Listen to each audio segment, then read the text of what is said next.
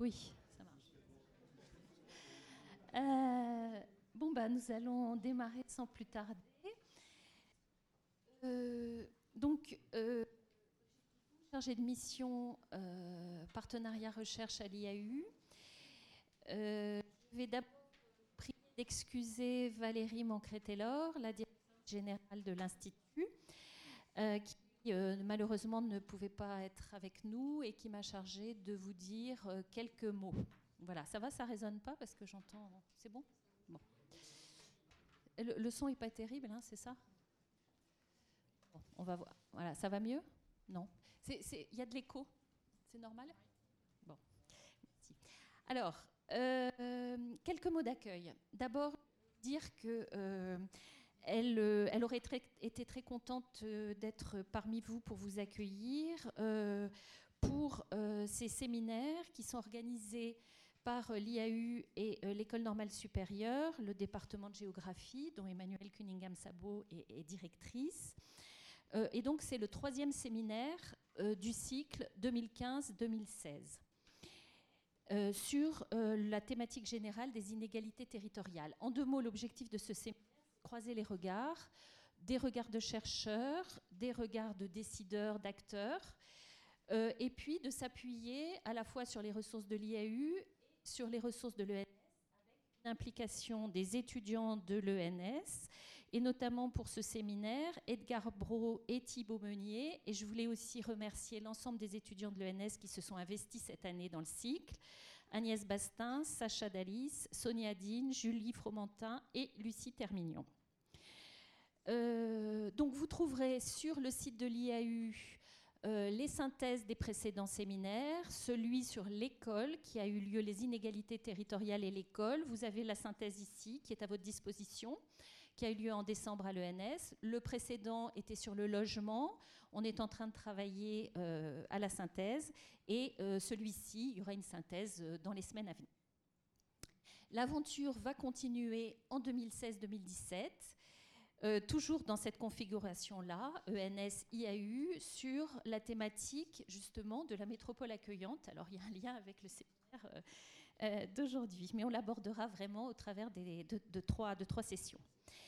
Euh, juste un tout petit mot, je me permets, euh, au nom de, enfin, pour l'IAU, pour vous dire que ce cycle pour nous s'inscrit euh, plus largement dans un objectif d'animation du débat public sur des enjeux du territoire et aussi dans l'objectif de faire partager notre expertise de l'IAU et que cela se décline au travers de plusieurs formules, les séminaires mais aussi les petits déjeuners décideurs-chercheurs qui ont lieu une fois par trimestre le prochain est le 7 juillet sur les questions d'habitat social et de sécurité. Et puis une offre euh, nouvelle de formation euh, avec un certain nombre de sessions qui sont prévues sur la gouvernance, la logistique urbaine euh, ou sur l'immobilier d'entreprise. Voilà, donc l'idée c'est que l'IAU soit un des animateurs aussi du, du débat sur l'île de France et la métropole du Grand Paris. J'en ai fini avec la dimension accueil et je poursuis pour vous dire un mot sur le contenu de ce séminaire. Alors, euh, la question c'est les politiques d'accueil, d'hébergement, les politiques pardon d'hébergement et d'accueil des réfugiés.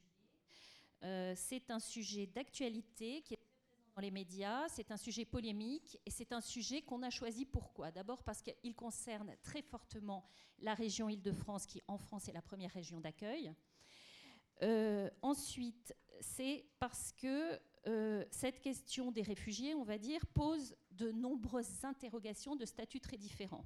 J'en listerai rapidement quelques-unes. D'abord, c'est une question directement politique, au sens euh, philosophique du terme, on dira, qui concerne les élus, la société civile, les citoyens, et qui finalement renvoie aux valeurs qui fondent notre société et à la conception même que l'on peut avoir du vivre ensemble. Nous avons choisi avec Emmanuel et les étudiants de prendre le temps de réfléchir à cette question.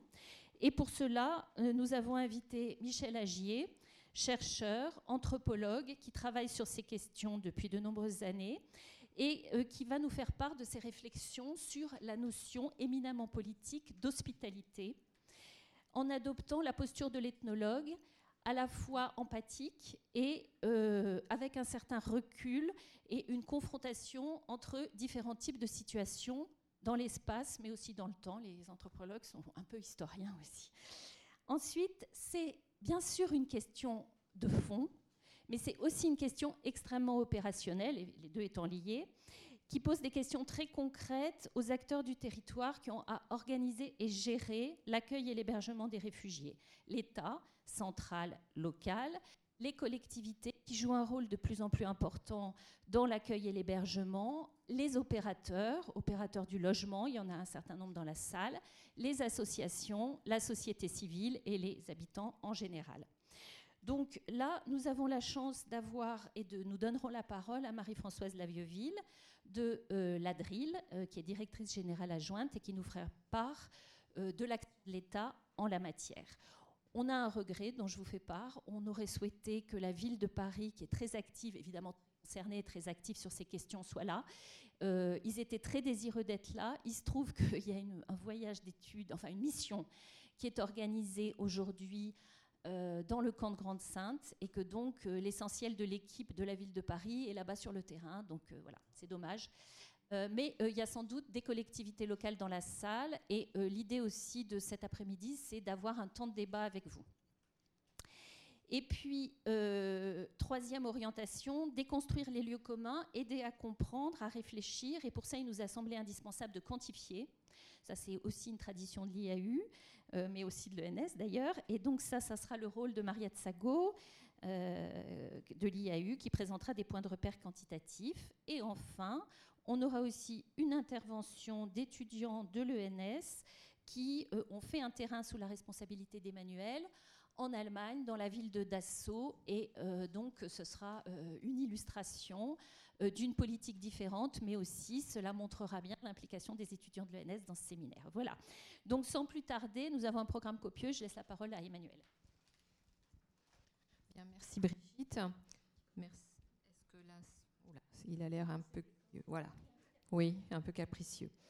Donc, euh, dans un premier temps, donc, nous allons écouter euh, Mariette Sago, qui est chargée d'études à l'IAU ici. Elle a travaillé entre autres sur les logiques d'implantation résidentielle des migrants en Ile-de-France. En particulier, elle a publié un article en 2014 dans Spécificité sur la concentration accrue des immigrés franciliens dans les territoires les plus pauvres. Et cet article traite de la stigmatisation des territoires où se combinent donc des forces de forte concentration de population immigrée et beaucoup de pauvreté. Donc Mariette Sago euh, nous propose, va nous donner des éléments de cadrage sur les réfugiés et sur l'immigration internationale, avec un focus sur ce qui se passe en Île-de-France. Elle va nous dire quelle part des réfugiés dans l'immigration, en provenance de quel pays, quelle répartition entre les pays européens.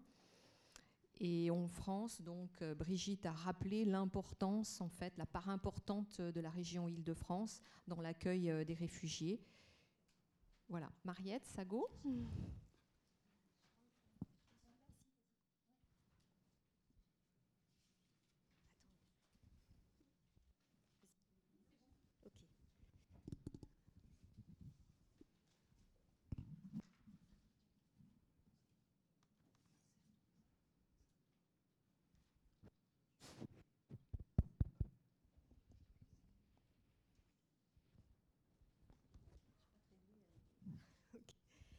Bonjour à tous. Donc, je vais vous donner quelques points de repère avec, euh, en poupée gigogne, dont je vais partir au niveau international, et puis ensuite l'Europe, euh, la France et l'Île-de-France.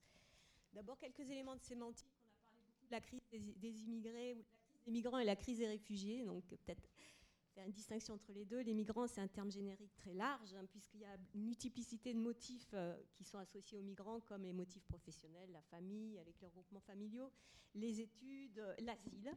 Et puis il y a les réfugiés ou les déplacés. Euh, là, le seul motif, c'est fuir, fuir la dictature, fuir la, guerre, fuir la misère. Euh, et le, Haut Commissariat des réfugiés parle, dans ses rapports, de déplacements forcés. Alors, parmi les déplacements forcés, il y a deux types de déplacements. Il y a les déplacements internes. Donc, là, il y a une étude de Leila Vignal qui a travaillé sur les Syriens et qui a montré qu'un Syrien, avant de s'exiler, en moyenne, a fait huit déplacements internes dans son pays.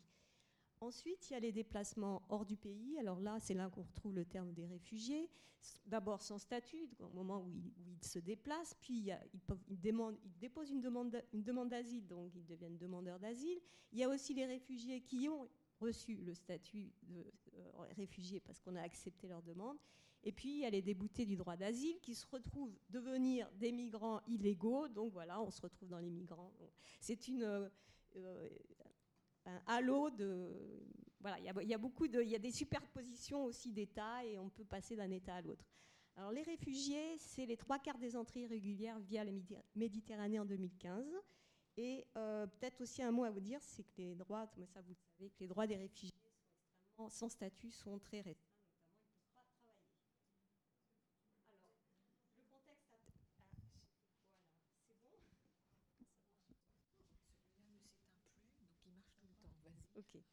Excusez-moi. Alors, le contexte international, là, je me suis appuyée sur euh, le dernier rapport qui était disponible du Haut Commissariat aux réfugiés des Nations Unies, qui est paru en 2015, donc qui traite de la situation fin 2014. Vous savez qu'il y a eu un gros boom en 2015, donc euh, voilà, ces chiffres ne seront, ne pas dedans. Et il faisait état à l'époque donc de à peu près 60 millions de déplacés forcés en fin 2014, ce qui représente un, une personne sur 122 dans le monde. La moitié sont des enfants de moins de 18 ans et euh, le rapport fait état d'une forte augmentation entre 2011 et 2014, donc plus 40% en trois ans, qui sont liés à la multiplication des conflits. Déjà à la poursuite des conflits existants comme l'Afghanistan, la Somalie, mais aussi les nouveaux conflits, la Syrie, euh, l'Irak, euh, le Yémen, entre autres au Moyen-Orient. et là, ce graphique à droite vous montre donc cette évolution qui est tirée du rapport où en vert, ce sont euh, les personnes déplacées à l'intérieur de leur pays, donc vous voyez la progression. En bleu, c'est les réfugiés, les demandeurs d'asile. Et en rouge, c'est euh, les personnes qui se retrouvent nouvellement euh, déplacées. Alors, les Syriens sont les plus frappés. 11, 11, millions et demi de Syriens déplacés, ce qui représente à peu près la moitié des habitants du pays. Et à l'époque, les deux tiers étaient en déplacement à l'intérieur de, de leur pays. Et bon, j'ai mis en attente des chiffres de 2015 parce qu'ils sont sûrement encore beaucoup plus élevé. Alors là, c'était sur les réfugiés, donc euh, qui sont enregistrés par le, Haut Commissariat. J'ai mis, euh, en fait, c'est pour montrer que c'est surtout le Moyen-Orient qui est concerné. C'est vraiment les premiers pays qui sont concernés. Donc à gauche, c'est les principaux pays d'origine d'où fuient les, euh, réfugiés. Donc vous voyez le premier, ça c'était en juin 2015. 4 200 000 Syriens qui sont exilés hors de leur pays. En ce moment, on estime à 4 millions 8. Euh, c'est le premier pays. Euh, le deuxième pays, c'est l'Afghanistan. Ensuite, vous voyez, hein, il y a 10 pays qui représentent 90% des réfugiés euh, décomptés dans le monde par le HCR. Et à droite, c'est les principaux pays d'accueil. Ce sont des pays limitrophes avant tout. Donc là, le premier, les Syriens, ils vont d'abord en Turquie. D'ailleurs, en bas, vous avez une carte où plus de 80% des réfugiés syriens se retrouvent en fait dans tous les pays limitrophes, surtout la Turquie, la Jordanie et le Liban. Et donc, euh, ce que vous avez, donc les Afghanistan, on les retrouve au Pakistan. Donc, il y, a ces effets de, voisinage euh, donc entre les pays euh, en guerre ou, qui subissent donc ces, flux de départ de réfugiés et les pays qui les accueillent à côté. Alors, l'Europe. Donc, l'Europe, elle est proche du Moyen-Orient, elle est proche de l'Afrique où il y a aussi beaucoup de conflits, donc elle est forcément touchée par ces mouvements. Et à tel point la, masse, la critique, euh, on va dire, des, déplacements euh, depuis 2-3 ans, il y a en fait le HCR maintient enfin, un suivi quotidien des traversées de la Méditerranée. Donc ça, c'est une euh, copie d'écran qui a été faite le 16 mai. Tout, tout, tout, vous pouvez faire. Je pense qu'il y a une nouvelle donnée qui est un peu plus récente si vous le faites le 20 mai. Donc en fait, voilà ce que ça présente. En rouge, là, je vous ai entouré en rouge, c'est le nombre de personnes qui ont traversé la Méditerranée euh, en 2015, donc plus d'un million. Et en bleu, ce que vous voyez avec ce qui est dessiné, représenté sur la, carte, ce sont les personnes qui ont franchi la Méditerranée depuis le 1er janvier 2016. Donc vous voyez que les personnes vont d'abord en Grèce. À gauche, vous avez euh, la présentation euh, des pays d'origine. Donc le premier en, 2000, en Donc ce qui est présenté, c'est depuis 2016. Moi, j'ai rajouté les chiffres 2015 en gros. Donc la Syrie, c'est la moitié des personnes qui, ont traversé la Méditerranée en 2015, suivi de l'Afghanistan, 20%, et les Irakiens, 7%. Euh, en bas à gauche, vous avez un graphique qui montre par mois l'évolution des, arrivées. Euh, mois, après mois, vous voyez bien le pic de la fin de l'année 2015, euh, qui est en gris. Et en bleu, c'est les arrivées mensuelles depuis le, début de 2016. Et on voit qu'avril et mai, on voit qu'il y a eu un tassement fort des, arrivées. Le petit graphique en bas au milieu, c'est les arrivées par année, donc depuis 2008. Et, à droite, ils ont mis un, petit graphique où il y a les répartitions suivant si ce sont des enfants. Donc vous voyez, 35% depuis 2016, début 2016, 35% sont des enfants, 20% des femmes, 45% des hommes. Donc c'est vraiment des mouvements de famille. Alors oui, c'est aussi, euh, j'avais rajouté ça, c'est une étude de, l'INET qui vient de paraître, euh, signée par Philippe Fargue, euh, qui montre que la route de Méditerranée a été la plus meurtrière pour les déplacements de population entre 2000 et 2015. Sur les 1 600 000 personnes qui ont traversé la Méditerranée donc depuis le début des années 2000. Il y a eu 26 000 décès. Et il dit en fait que les décès ont eu tendance, le risque des décès a eu tendance à diminuer parce qu'au départ, c'était surtout des mouvements qui venaient de l'Afrique du Nord, qui traversaient donc à partir de la Libye notamment. Donc il y avait des grandes traversées de 300, plus de 350 à 500 km. Tandis que maintenant, quand on passe par la Grèce et par les terres, il y a plus que 10 à 20 km de traversée de la Méditerranée, ce qui réduit le risque de décès. Alors, maintenant, par pays, qu'est-ce qui se passe? Qui accueille? Donc là, j'ai utilisé les, statistiques d'Eurostat sur les demandeurs d'asile qui ont été déposés dans les différents pays. Donc là, déjà, au niveau de euh, l'Union européenne à 28, vous voyez l'évolution des demandeurs d'asile qui a explosé depuis 2013. C'était à 430 000 en 2013, moitié plus euh, en, 2014, puisqu'on est à 630 000, et là, il y a une explosion en 2015 où il y a 1 320 000 demandes d'asile déposées. À gauche, à droite, vous avez euh, alors comment ça se répartit entre les principaux pays européens? Donc vous voyez que le plus gros, c'est l'Allemagne, le plus gros cercle. 36% des, des demandes ont été déposées en Allemagne, ça fait 476 000 personnes. En deuxième, c'est la Hongrie, 177 000. Troisième, la Suède, 162 000. Quatrième, euh, l'Autriche, 88 000. L'Italie, 84 000. Et la France se retrouve en sixième position avec 76 000. Quand on regarde par million d'habitants, en fait, on voit que la, pression ou l'effort, je ne sais pas comment il faut dire les choses, que ces demandes rapportées à la population du pays, en Hongrie, ça représente près de 18 000 personnes pour euh, un million d'habitants. Donc euh, c'est beaucoup plus important. La Suède, 17 000. Autriche, 10 000. La France, si on regarde, c'est à côté, c'est 1 1140. La moyenne de l'Union européenne, c'est à peu près au niveau des Pays-Bas, c'est à peu près 2600. Donc je me suis fait, j'ai fait un petit calcul pour voir ce que ça représenterait si on avait eu la même pression qu'au niveau de la Hongrie. En France, on aurait accueilli, euh, on aurait enfin les demandes d'asile auraient été de 1 million, près de 1 million 200 000. Voilà, c'est pour se remettre en situation si on était en Hongrie. Voilà ce que ça représenterait. Alors, donc évidemment, euh, là, vous comprenez que ces différences de pression, euh, ça, fait des tiraillements au sein de l'Europe. Donc, il y a eu des, divisions très fortes. Vous avez tous suivi ça entre l'Allemagne notamment et la Hongrie, entre les partisans d'une porte ouverte et ceux qui ont dressé des murs des barbelés. On savait aussi qu'ils ont essayé de mettre en place une politique des quotas qui n'a pas donné grand-chose. Euh, et qu'en fait, le point de convergence qu'ils ont trouvé, bah, finalement, c'est de maintenir, quand je dis qu'ils ont, en fait, on est dedans, on est, européens, c'est de garder, maintenir les réfugiés hors d'Europe. Donc, euh, d'où les accords avec la Turquie, qui ont commencé avec, en fin, 2015, puis euh, il y a eu l'accord de 1 pour 1 le, au 18 mars. Il y a l'implantation des hotspots pour trier euh, les bons, réfugiés des migrants illégaux euh, qui ne seraient pas... Voilà, donc on va bien séparer tout ça. Et puis, euh, il y a aussi, parallèlement, il y a eu la traque en haute mer pour des passeurs qui opèrent de Libye, donc pour essayer d'enrayer les flux qui arrivent du nord de l'Afrique. Et puis euh, la mise en mal des institutions européennes avec la remise en cause de l'espace Schengen, de libre circulation et surtout des accords de Dublin, puisque euh, c'était impossible. Les accords de Dublin, c'est qu'en fait le pays euh, qui, le pays par lequel entre le, réfugié, c'est ce pays dans lequel il doit déposer sa demande d'asile. Donc c'est le premier pays d'arrivée, c'est le pays d'arrivée. Or, c'était impossible pour la Grèce de gérer toutes les, demandes, toutes les demandes d'asile. Donc, de toute façon, dès le départ, il y a eu un, gros problème avec ces accords de Dublin. Et puis, je me suis dit, peut-être qu'on pourrait relativiser un peu ce, quantitativement, puisque je suis démographe, c'est ce nombre de réfugiés qu'on vient de voir avec la démographie de, de l'Union européenne à 28.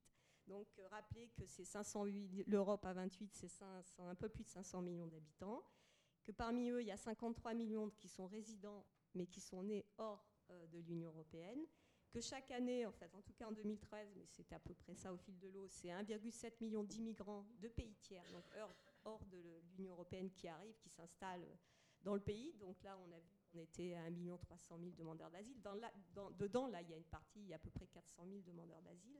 Donc finalement, si on les rajoute, on n'est pas au doublement, on n'est pas un doublement et qu'en plus, euh, il y a beaucoup de pays européens qui, subissent une crise, euh, enfin, qui subissent une crise démographique, notamment l'Allemagne, donc avec une baisse de population, et finalement, c'est aussi un moyen, ça explique aussi que l'Allemagne euh, a ouvert ses frontières plus facilement, puisque pour essayer d'enrayer cette crise démographique. Donc voilà, il y a eu un choix politique de refus, de protection, alors même que sans doute il y avait d'autres solutions. Alors maintenant, vu de la France, quelle crise? Alors la France, là j'ai mis à gauche, bon c'est un vieux pays d'immigration, vous savez bien, mais je voulais relativiser là aussi la place de la France dans l'immigration. Son taux d'immigration, quand on compare à tous les pays de l'OCDE, c'est 4 pour 1000 habitants. Euh, ça c'est la situation en 2013, c'est moins que par exemple le Royaume-Uni, c'est 4,5, l'Allemagne 5,8, la Suède c'est 9, le Danemark c'est 9,3, Norvège 11,9 et la Suisse 16,8. Voilà. Donc euh, c'est pas très fort, c'est à peu près au même niveau, un peu plus que les États-Unis quand même. Et puis aussi euh, la place traditionnelle d'accueil des réfugiés euh, de la France. Alors c'est vrai que dans les années début des années 2000, c'était en tout cas en Europe le premier pays en termes de, nombre de demandes déposées. Mais là, on voit bien que depuis le début de la crise syrienne, la 2011, hop, c'est l'Allemagne qui s'est envolée, et puis tous les autres pays passé avant, avant le, la, France, puisque maintenant la France est, en sixième, euh, avec 6%, donc ce qu'on a vu tout à l'heure, des demandes d'asile. Donc euh, avec l'Allemagne, l'Italie, la Hongrie, l'Autriche, la Suède, donc qui sont passés avant. La France, donc vous avez vu, là vous voyez qu'il y a plus que le doublement dans chacun de ces pays entre 2014 et 2015, alors qu'en France on a une augmentation de 23%, ce qui n'est pas non plus négligeable. Alors maintenant, d'ailleurs, vu, de la France aussi, la crise syrienne, alors j'ai cette carte là, c'est euh, le nombre de, demandes d'asile déposées par les, par les, Syriens dans l'Union européenne à 28 entre avril 2011 et février 2016. Donc il y a à peu près presque un million de demandes d'asile qui ont été déposées. En fait, les principaux pays euh, dépositaires de ces demandes ont été l'Allemagne, la, Serbie avant, 313 000, l'Allemagne et la Suède. Ça ne veut pas dire qu'ils ont fait leurs demandes dans ces pays-là, ça ne veut pas dire qu'ensuite ils vont y rester. En tout cas, voilà, ça s'est fait comme ça. Et la France, ça représente, vous voyez, c'est un tout petit rond, c'est 1,1% de ces euh, demandes d'asile, c'est-à-dire 11 000 demandeurs d'asile, y compris les mineurs. Voilà, donc c'est à peu près 1% des demandes de l'Union européenne. Euh, depuis 2014, 651 Syriens ont été acceptés dans le cadre du programme de réinstallation. Bon, ceci dit, on a, bien vu la multiplication, le développement des campements illicites, notamment à Paris et puis aux frontières à Calais. Euh, et puis donc, euh, ce qui a suscité la, mise en place du plan d'urgence d'accueil. Et puis des et le fait, donc ça c'est Madame euh, la vieille qui va vous en parler, et puis le fait que la France s'engage à accueillir 24 000 réfugiés en 2015 et 2016. Et une dernière euh, diapo sur l'île de France, juste pour vous dire que l'île de France accueille à peu près pas loin de 19% de la population francilienne, de, française, pardon, mais qu'il y a une surreprésentation des étrangers des immigrés, 38%. Donc 38% des, immigrés vivant en France résident en Ile-de-France. 42% des titres de séjour délivrés en France le sont en Ile-de-France. La même chose pour les demandes d'asile. vous voyez, bon, on a à peu près la même proportion qu'on s'intéresse aux personnes immigrées ou étrangères qui sont installées en Ile-de-France ou au titre de séjour et aux demandes d'asile déposées. Vous voyez, c'est la principale, ce que disait Brigitte, c'est la principale, c'est la principale région d'accueil en France. Euh, Paris, c'est le premier département d'accueil. Euh, avec ceci dit, on voit qu'il y a une baisse des, demandes sur Paris dans le temps. Euh, entre là, c'était fin des années 90, j'ai fait des, des, années par 5 ans, des regroupements par 5 ans, et là, c'est 2010-2014, 41% sur Paris. 41% des demandes déposées en Ile-de-France. Et, euh, mais ça, c'est aussi Madame la vieille vie qui va vous en parler, qui a des capacités d'accueil qui sont déjà fortement sous-dimensionnées pour l'accueil des réfugiés, alors même avant euh, cette, crise, euh, des réfugiés en Europe et dans le monde. Voilà.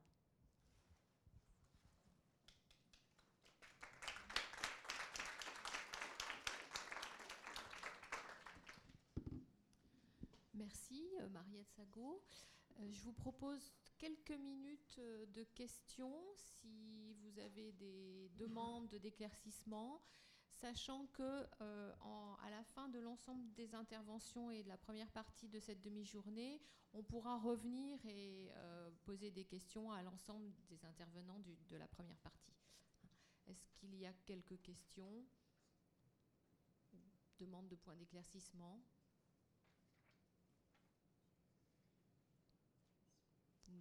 Bon, donc euh, voilà, vous pourrez, euh, vous pourrez, s'il y en a en fait qui vous viennent à l'esprit, euh, les poser à la fin donc de l'ensemble des intervenants.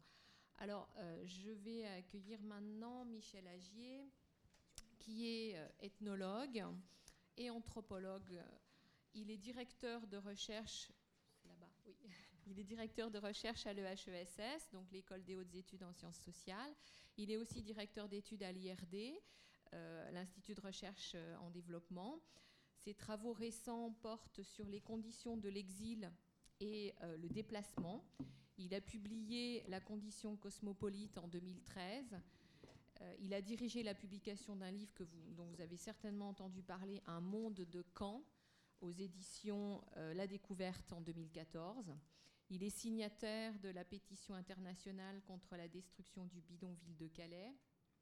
Il se mobilise également euh, très souvent donc, dans la presse pour présenter les faiblesses des politiques actuelles d'accueil des euh, réfugiés. Donc il nous propose une réflexion sur qu'est-ce qu'une société accueillante, une réflexion sur la question donc, de l'hospitalité, à la fois à partir de l'actualité des migrants notamment en Europe, et à partir donc de décrochages historiques ou ethnographiques vers d'autres cas et d'autres débats, permettant donc de répondre plus précisément à la question de la possibilité ou des possibilités euh, de l'hospitalité aujourd'hui. Donc d'où vient cette notion d'hospitalité? Comment elle est conçue, mise en œuvre dans la sphère privée, dans la sphère publique, notamment dans les politiques des États et des collectivités locales, en référence à Derrida? Toute hospitalité est conditionnelle. Que devient-elle au regard des politiques de contrôle actuelles? Merci, beaucoup. Euh, bonjour.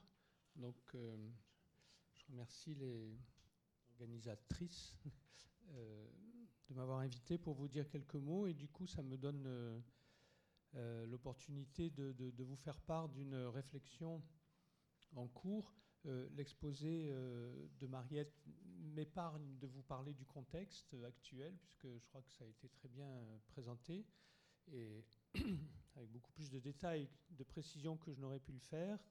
Euh, mais je me, pose une question d'anthropologue et une question aussi, je crois, de, de citoyen, de ce que chacun doit s'interroger pour, au regard de, de tout ce qui s'est passé très publiquement et polémiquement depuis quelques années en Europe à propos des migrants, de la circulation des migrants et de ce que nous en faisons, euh, d'essayer d'avoir une réflexion renouvelée sur la question de l'hospitalité qui est devenu un terme euh, euh, qu'un des auteurs dont je m'inspire, René Scherer, dit que c'est un terme qui est de plus en plus réservé à, l'archaïsme et à l'exotisme, c'est autrefois ailleurs mais pourtant, il nous semble bien que ça a bien existé. Alors, je voulais. Euh, voilà, j'ai entrepris d'avoir cette réflexion-là au moment euh, où euh, tout se passe comme si on ne comptait plus sur elle,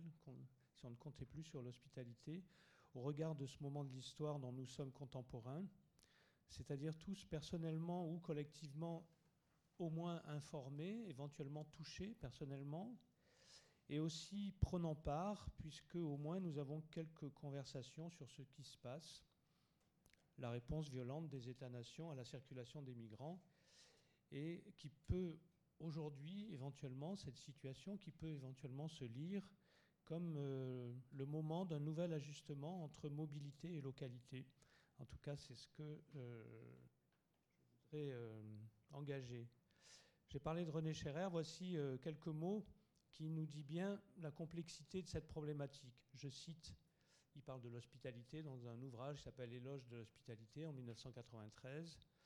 Hospitalité insaisissable et qui se dérobe dès que l'on tente de la fixer sous une forme unique, de la prendre en un sens équivoque.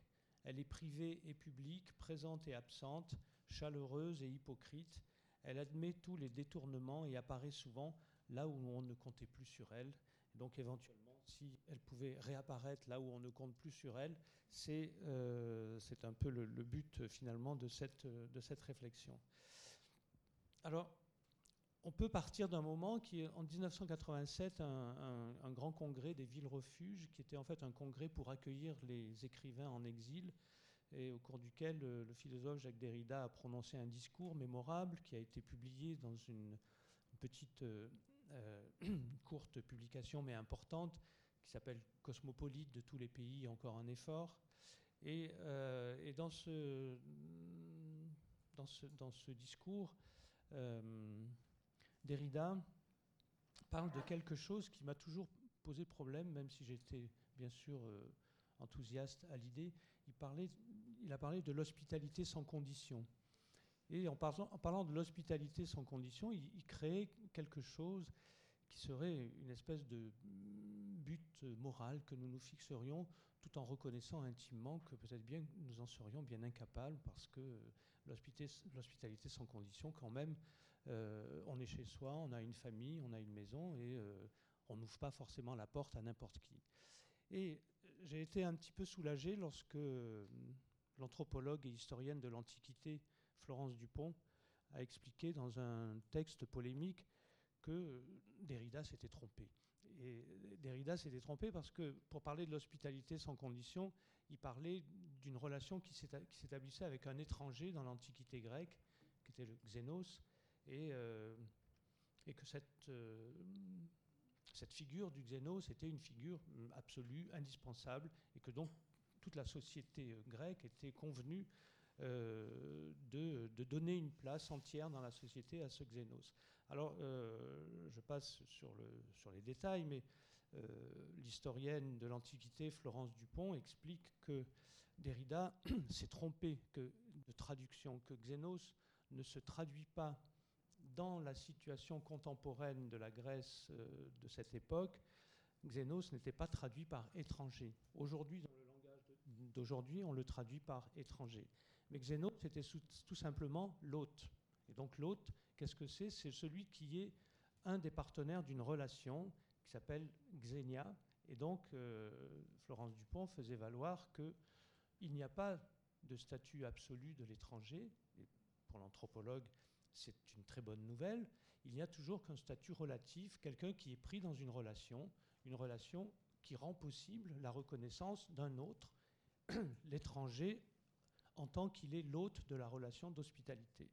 Bref, euh, Derrida avait confondu Xénos avec l'étranger d'aujourd'hui, ou cette difficulté aujourd'hui de penser l'étranger, et donc il ne voyait qu'une seule solution, dire c'est une vérité absolue, nous devons moralement euh, euh, accueillir l'étranger, cette figure absolue de l'étranger. Et donc ce que je trouve intéressant, c'est que entre l'affirmation morale, ou qui voulait être philosophique de cette place absolue de l'étranger et l'affirmation très relative, voire relativiste au bon sens du terme, ou de la relativité de n'importe quelle figure de l'étranger dans une relation, c'est euh, la relation qui est privilégiée. Et donc c'est ça qui m'a amené aussi à, à, reconsidérer, en partant de ce malaise que j'ai eu pendant très longtemps avec cette formule de Derrida, à partir d'une autre de ces expressions de Derrida qui est j'accueille chez moi qui je veux. Or, si on dit j'accueille chez moi qui je veux, comme principe de l'hospitalité privée, eh bien, bien évidemment, ça ne veut pas dire qu'il n'y a pas de conditions, ça veut dire que je mets les conditions. Et donc, je mets les conditions en fonction de, euh, bah, la position euh, euh, réciproque qui fait qu'il peut y avoir hospitalité. Donc l'hospitalité est toujours une relation, il n'y a pas d'hospitalité sans condition, et l'hospitalité est ce qui permet de reconnaître l'autre, de, lui donner une place dans, un, espace et dans une relation. Et c'est là, que l'anthropologie, que l'anthropologue peut commencer à penser, parce que justement, euh, l'anthropologie est généralement définie comme la science de la relation, de l'altérité, euh, etc. Et donc on est, dans notre, on est sur notre terrain. Florence Dupont, d'ailleurs, donnait le signal en disant il faut regarder des situations concrètes d'hospitalité depuis l'Antiquité et, ajouterait euh, le philosophe René Scherrer et moi-même par la même occasion, un peu partout dans le, un peu partout dans le monde. Alors je pars de l'hospitalité privée, j'accueille chez moi qui je veux. J'accueille chez moi qui je veux, ben, ce sont d'abord, comme tout le monde, des parents, sœurs, frères, oncles, cousins, alors peut-être pas tous les cousins, mais certains cousins, ou bien euh, cousins de cousins, euh, neveux, enfants de neveux au deuxième ou au troisième degré, et puis lorsque la parenté devient un petit peu moins structurante ou évidente, alors on fait intervenir les relations, ce que Bourdieu appelait la parenté pratique. Il y a une parenté qu'on met en œuvre et puis une parenté qu'on oublie parce qu'elle euh, n'a pas de, fonctionnalité.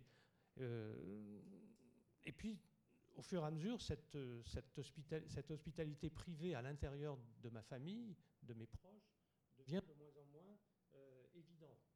Alors la question, la question c'est euh, comment est-ce que cela s'élargit et comment est-ce que de l'hospitalité continue à être privée tout en s'élargissant bah déjà, il faut avoir de la place chez soi pour accueillir des gens. Donc il faut avoir un certain statut social et puis il faut avoir un cadre donc matériel pour accueillir et il faut avoir un cadre social dans lequel s'inscrit un échange puisque, comme on l'a dit, euh, l'hospitalité sans condition, ça n'existe pas.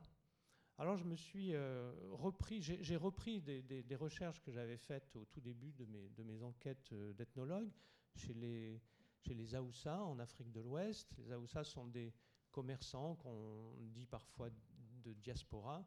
Euh, et qui, euh, venant de régions euh, du nord Nigeria, du Niger, partie du Tchad, se sont dispersés dans différentes zones de l'Afrique de l'Ouest,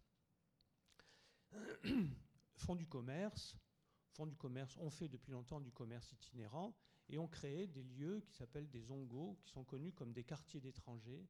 Et euh, le terme de zongo, au départ, euh, ça signifiait le campement. Le campement qui est distingué de birni, qui est la ville dans son enceinte. Et donc, euh, dans, ces, lieux, dans ces lieux se trouvent des, des, personnages particulièrement importants qu'on appelle Maïguida. Maïguida, c'est le chef de la maison, le chef de maisonnée, c'est le chef de la famille, mais Maïguida, c'est aussi un grand commerçant. Et, euh, c'est aussi le terme de, euh, de logeur. Donc le logeur lo, loge des commerçants qui viennent d'ailleurs pour faire euh, un peu de commerce dans la région où, ils vont loger. Et puis ce sont aussi des migrants qui viennent un peu comme ça, sans, sans motif particulier. Mais on dit alors dans ce monde-là de Maïgida que l'hospitalité euh, augmente ce qu'on appelle Arzing Moutané, la richesse en homme. Ça augmente la richesse en homme. Donc ça n'est pas tout à fait pour rien. On augmente la richesse en homme et donc il y a un élément de, de statut. Et c'est dans ce cadre-là que le Maïguida, le, le, le, patron, le père d'un peu tout le monde, le père social, etc., est aussi celui qui accueille les étrangers. Euh, et euh, l'étranger, euh, Bako, c'est un terme très important, l'étranger n'est pas vraiment étranger, il est simplement celui qui est là, l'autre qu'on a accueilli, mais qui n'est pas exactement euh, du lieu, qui n'est pas exactement de la famille. Mais qu'on intègre comme ça avec, avec cette figure du, de l'accueil de, de l'étranger. la, personne qui est là peut avoir progressivement le statut d'enfant, même si c'est un adulte, yaro, ça peut être un jeune adulte ou un adulte qui commence à travailler dans sa vie.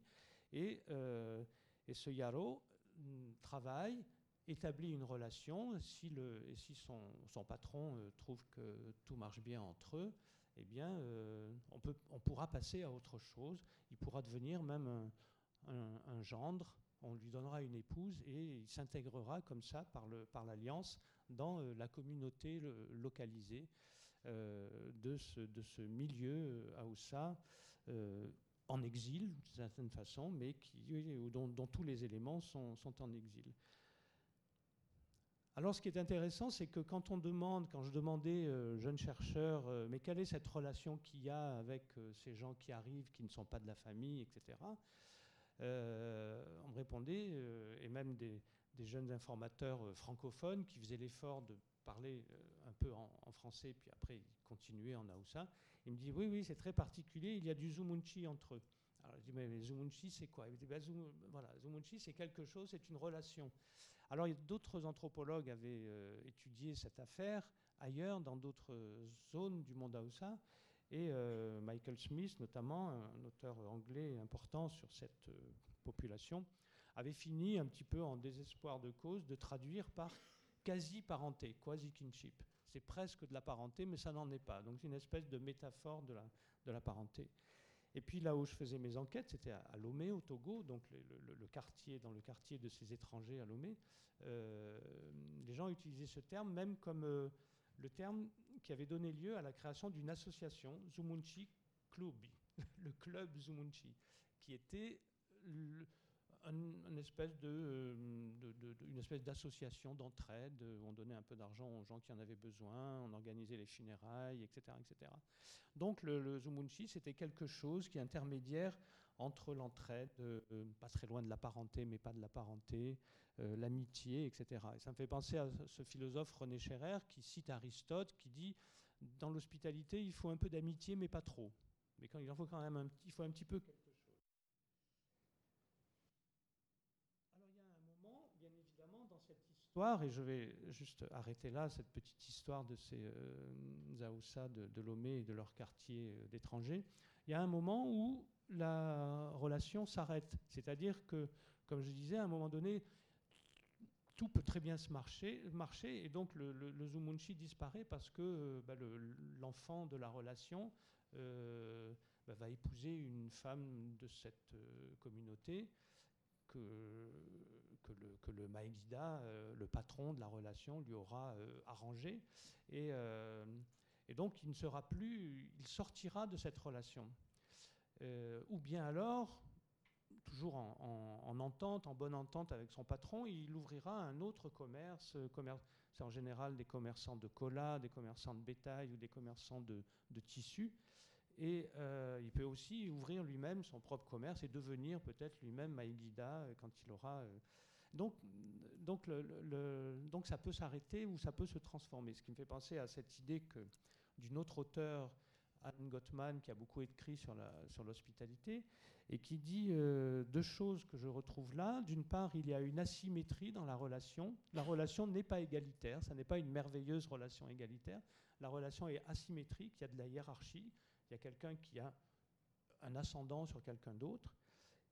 Et ça, cette relation asymétrique dans la relation ben, instaure un échange. Et donc, dans ce cas, l'hospitalité n'est plus quelque chose d'absolu, c'est quelque chose qui amorce un cycle de dons et contre-dons, donner, recevoir, laisser du temps avant de rendre, puis rendre, etc. etc. Euh, donc une relation, une relation qui est toujours euh, asymétrique et une relation qui a, comme le dit Anne Gottman, un début et une fin. Donc instaurer la relation est un début et la fin, eh bien, la fin, c'est quand celui qui est là n'a plus besoin de l'hospitalité, et donc à ce moment-là, il est intégré, il est quelque part, il a, sa place dans la société, ou bien, je fais un petit saut rapide sur autre chose, ou bien il peut le dire à un moment donné, j'en ai marre qu'on m'appelle réfugié. Par exemple, la philosophe Anna Arendt, qui écrit en, en 1943 ce très beau texte s'appelle We Refugees, et dont la première phrase c'est Et d'abord, nous n'aimons pas d'être appelés réfugiés. Pourquoi? Parce qu'elle, elle est déjà à New York, elle a déjà un poste à la New School, dans une prestigieuse université, même si c'est simplement de professeur d'allemand, alors que c'est une grande philosophe, ça n'est pas parfait, mais enfin, et c'est un lieu où elle va faire une carrière prestigieuse et devenir une très grande philosophe. Mais à ce moment-là, euh, elle, a, déjà franchi le pas où elle est quelque part dans cette, euh, quelque part dans cette société new-yorkaise. aucune facilité, aucune aisance, aucune euh, harmonie parfaite dans cette forme, mais simplement c'est le moment où ça y est, elle est un individu dans une société qui lui a trouvé une place. Donc asymétrie de la relation et puis début et fin de, de la relation. Alors évidemment, il y a un moment où, si on progresse, on a une, zone de superposition ou de confusion entre l'hospitalité privée et puis ce qu'on va appeler à un moment donné l'hospitalité publique.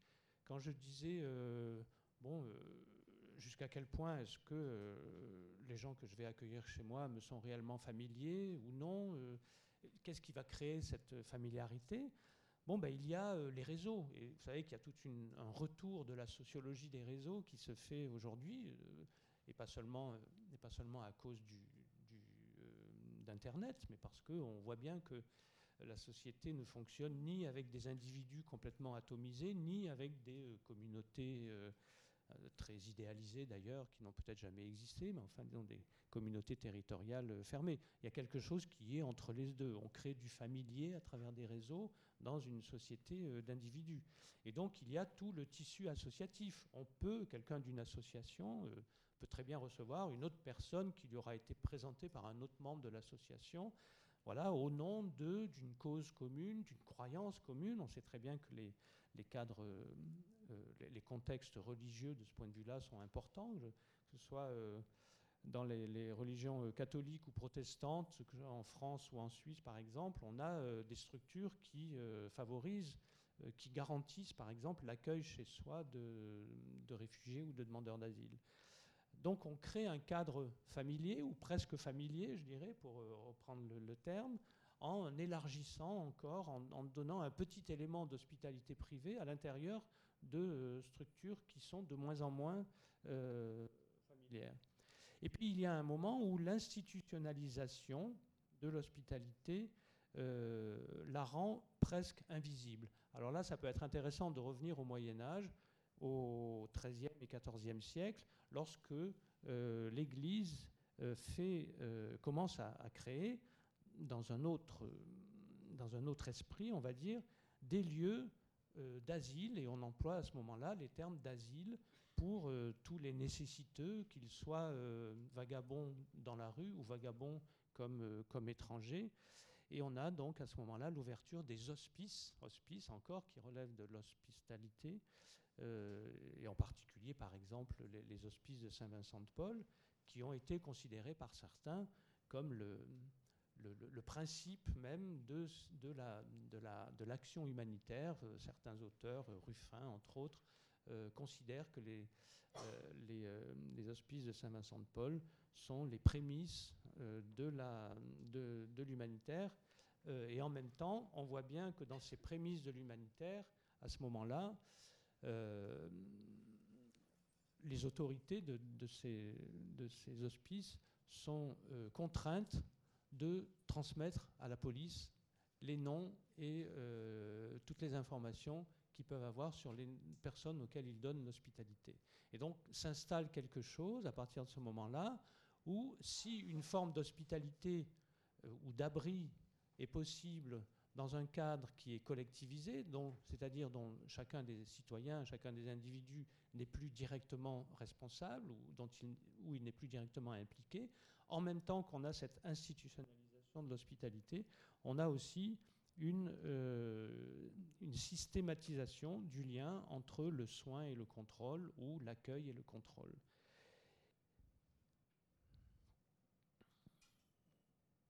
Donc, euh, à partir de ce moment-là, eh on a toute la, longue histoire, si vous voulez, des formes publiques de l'hospitalité qui se traduisent bon, par différentes formes. Qui concerne ce qu'on appelle beaucoup plus ensuite l'asile. Dans les, dans les, formes intermédiaires encore, et c'est important de le mentionner, on a dès le Moyen Âge une forme intéressante qui est l'appartenance communale, c'est-à-dire que la commune peut être un cadre au sein duquel on décide qu'on donne l'hospitalité. Alors c'est toujours pas une hospitalité sans condition, c'est une hospitalité tout court, mais euh, les communes et pas seulement les églises euh, peuvent être euh, responsables de l'hospitalité. Et ça nous ramène, je fais un petit peu des, allers-retours, j'espère que vous me suivez, ça nous ramène à, Jacques Derrida et son, grand discours, son fameux discours sur l'hospitalité, où s'il avait dit une, erreur selon, selon l'historienne de l'Antiquité à propos de l'hospitalité sans condition, il avait dit aussi quelque chose de très polémique et de très intéressant, qui était consistait à dire si nous voulons créer des villes-refuges, c'est que nous nous adressons, c'est que nous adressons aux villes une demande que nous ne pouvons presque plus adresser à l'État. Et donc cette opposition entre ce que peuvent les villes et ce que peuvent les États, quelque chose qui nous revient euh, en ce moment, comme vous le voyez, euh, d'une manière très, très importante. Je vais, je vais, euh, je vais y revenir tout de suite en vous proposant une, une, une, réflexion sur Calais et Grande-Sainte, qui, je pense, vous êtes déjà largement au courant, mais c'est plutôt des éléments d'une enquête en cours dont je voudrais vous parler. Mais avant cela, si je continue ou si je conclus plutôt cette espèce de, de parcours historique très rapide, on s'aperçoit qu'on arrive au XXe siècle et plus encore au XXIe siècle, euh, à un moment de disparition de l'idée d'hospitalité dans quelque chose qui a pris la forme de grands dispositifs d'accueil et de contrôle, de contrôle et de soins, où toutes les critiques qu'on peut faire, que j'ai pu faire dans d'autres travaux sur euh, euh, la forme du gouvernement humanitaire comme gouvernement des indésirables, toujours très lié à des formes de domination, à des formes de contrôle des populations qui échappent un peu au, aux, États-nations. Euh, tout cela, c'est l'aboutissement, on va dire, enfin, c'est le moment actuel d'une longue histoire qui maintenant est, installée. Et, et on voit aujourd'hui des États-nations qui sont eux-mêmes en crise. Je, conteste toujours, en bonne discussion, l'idée d'une crise migratoire ou d'une crise des réfugiés. Je dis non, c'est une crise des États-nations une crise des États-nations face à un phénomène de mobilité qui prend des formes très fortes. Mais euh, le tableau que euh, Mariette a montré tout à l'heure montre bien que s'il y a une évolution, il n'y a pas non plus une extraordinaire euh, catastrophe démographique en termes de de, population en déplacement. Des populations sont en déplacement dans le monde entier, vont continuer à l'être, c'est ça qu'il faut dire, vont continuer à l'être c'est notre droit à nous de nous déplacer comme nous voulons, et pour de plus en plus de gens sur la planète, c'est aussi leur droit à eux. Et donc ce droit à la mobilité, que nous le voulions ou non, il va être de plus en plus partagé, et donc il faut plutôt anticiper les choses, penser la mobilité, euh, et, donc penser... Euh, euh, penser l'hospitalité dans la, mobilité. Or, aujourd'hui, qu'est-ce qu'il reste face à cette crise panique des États-nations face au mouvement migratoire, il y a le droit international et le droit humanitaire. Parce que le droit communal, c'est presque plus rien, alors on pourra y revenir. Le, euh, le, principe de, le principe de l'hospitalité, comme j'ai dit, euh, semble avoir disparu à l'intérieur de tout ce qu'il a recouvert pendant euh, des années. Et et donc on voit bien effectivement qu'il y a des discours, il existe aujourd'hui des discours ou des rhétoriques, l'une qui veut faire exister un droit international comme eh bien, le droit d'asile, et on voit bien que le droit d'asile est très malmené depuis 1951, il est utilisé dans un sens ou utilisé dans l'autre. En vérité, il est très peu efficace puisque les États font un peu ce qu'ils veulent avec cette euh, Convention de Genève du droit d'asile de 1951 il y aurait un droit humanitaire, et je suis assez bien placé, ayant passé huit années au conseil d'administration de Médecins sans frontières, j'ai participé à un certain nombre de discussions et d'élaborations, notamment avec l'équipe qui a écrit cette tentative de dictionnaire du droit humanitaire, mais le droit humanitaire n'a pas de statut dans, le, droit international, c'est une volonté, le droit humanitaire, ça n'est pas un statut réel. Et donc, euh, ces, droits dont on parle, euh, qu'on met dans les droits de l'homme en général, ce sont des droits qui n'ont pas de lieu où se réaliser, puisqu'ils se heurtent toujours à ce que veulent bien faire les États-nations. Et, euh, et euh, les grandes déclarations qui sont faites à l'ONU ont toujours la légitimité, par exemple, d'avoir été votées par, euh, je crois que c'est 150 pays qui ont dû souscrire à la règle du, droit d'asile, mais ne sont pas appliquées. Et donc, lorsque ça n'est pas appliqué dans un État, c'est la souveraineté de l'État qui, décide. Il n'y a pas de souveraineté au-dessus de, au des États. Donc, on est dans une situation où on doit à la fois, euh, aujourd'hui, se reposer des questions sur l'hospitalité et par exemple revenir en regardant ce qui se passe dans des cas concrets euh, sur l'hospitalité communale, et puis euh, prendre note, en tout cas avec un certain, une grande curiosité de la part des anthropologues et je pense de la part de sur quelque chose qui semble être un peu la réinvention, le retour ou la de l'hospitalité privée. je pense en particulier à tout ce qui s'est passé ces, dernières années et ces derniers mois en particulier, avec ces associations qui se forment ou qui ont été formées déjà depuis quelques années. Je pense à Jésuit Refugee Service en France, je pense à une autre organisation en Suisse qui est euh, d'orientation euh, protestante. Je pense à une, association euh, au Danemark qui s'appelle euh, les, comment, les, voisins accueillants, enfin un terme de, danois qui veut dire les, voisins accueillants, qui, qui, regroupe déjà 20 000 personnes et qui précisément organise un petit peu les actes individuels en faveur de euh, migrants, réfugiés, demandeurs d'asile et autres, euh, pour les accueillir, pour les aider à aller jusqu'à la frontière avec la Suède, qui va leur donner, dont on sait que la Suède va donner euh, plus facilement que d'autres pays européens le statut de, de réfugiés, voire pour leur faire passer la frontière illégalement et le dire après. J'ai fait passer la frontière illégalement à une personne, je suis donc en désobéissance civile. Et comme il y a une association de 20 000 personnes qui soutient ça, on ne peut pas mettre tous les gens en prison parce qu'on voit bien que c'est un acte euh, euh, public en réalité. C'est un acte à la fois privé et, euh, public. Et puis il y a quelque chose dont vous avez peut-être sûrement entendu parler, qui est sur des, plateformes Internet qui se sont créées, en particulier à partir du travail d'une collègue sociologue, Dana Diminescu, qui travaille sur toutes les questions de, connexion, euh, d'informatique, de, la place de l'information euh, euh, Internet dans la vie des migrants, et notamment le fait que l'outil principal du migrant, c'est le téléphone portable, ou voire plusieurs téléphones portables.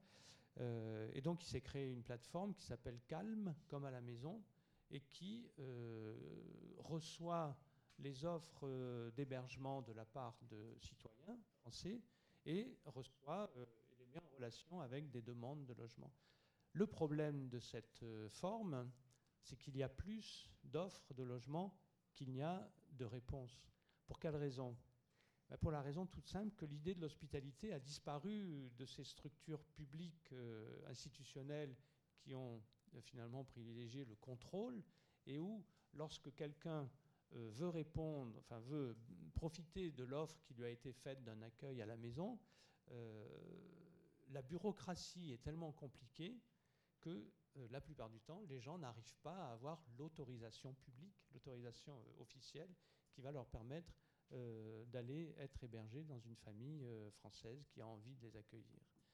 Et donc là encore, on est dans des situations où on est un petit peu à la limite de la désobéissance civile, euh, entre le j'accueille chez moi qui je veux Et là, vous voyez bien que quand je parlais de quel est le cadre dans lequel on va se sentir en confiance pour avoir quelqu'un chez soi, bah, ce cadre, c'est un petit peu tout le système des, connexions et des vérifications euh, qu'on a euh, sur Internet pour un petit peu tout ce qu'on fait aujourd'hui sur Internet, et qui est donc la mise en œuvre. Et puis un cadre administratif qui devient une qui est devenu et qui devient de plus en plus une véritable bureaucratie de l'inhospitalité, puisque c'est pratiquement impossible de passer toutes les, toutes les autorisations pour pouvoir être hébergé dans ce contexte-là. Et alors, il y a une, une, autre, une dernière euh, forme euh, de l'hospitalité, ou qui me semble important maintenant de reconsidérer du côté de l'hospitalité, c'est que se passe-t-il dans ces lieux de mise à l'écart qui se multiplient en Europe et dans lesquels les gens sont confinés pour des durées de plus en plus longues et où ils finissent par euh, recréer eux-mêmes finalement un lieu où euh, il pourrait bien avoir euh, envie de, rester. Alors, je vais vous, je voulais juste vous lire quelques, quelques lignes d'une recherche sur euh, la, situation de, Calais. Pour l'introduire, vous dire que c'est un, état assez provisoire, vous dire aussi qu'un programme un programme de recherche qui s'appelle Babels, Babel avec un S, euh, que, j'ai coordonné, a été, euh, a été retenu par l'Agence nationale de, la recherche, qui est un, signe intéressant du point de vue de, la réflexion sur euh, la situation actuelle, puisque l'ANR, donc l'Agence nationale de la recherche, a lancé un appel qui a été appelé, qui a été nommé d'un terme un peu bizarre, qui s'appelle Flash Asile. Pas très heureux, mais enfin bon, Flash Asile a été un appel, un appel à projet de recherche, donc dans les sciences, sciences humaines, sciences sociales, qui a été lancé en, septembre, au moment où tout le monde se posait ces questions-là de, euh, du, refuge, du refuge des migrants, de l'asile, de l'hospitalité, etc. Donc dans ce cadre-là, euh, j'ai proposé, euh, j'ai réuni une trentaine de chercheurs, d'étudiants, pour mener ce programme sur les villes et les frontières et les migrants dans les villes frontières proprement dites, donc Calais, euh, Algeciras, Lampedusa, euh, Chypre, euh, les villes refuges et la crise de l'asile, c'est-à-dire les, grandes capitales européennes et la manière dont elles ont, traité et traitent jusqu'à maintenant l'arrivée de ces migrants réfugiés, etc. Et puis des villes carrefour avec de, focus sur Beyrouth et sur euh, euh, Istanbul. Alors dans ce cadre-là, une partie de l'enquête porte sur, euh, sur Calais. Alors je vais vous en lire un petit peu l'état actuel.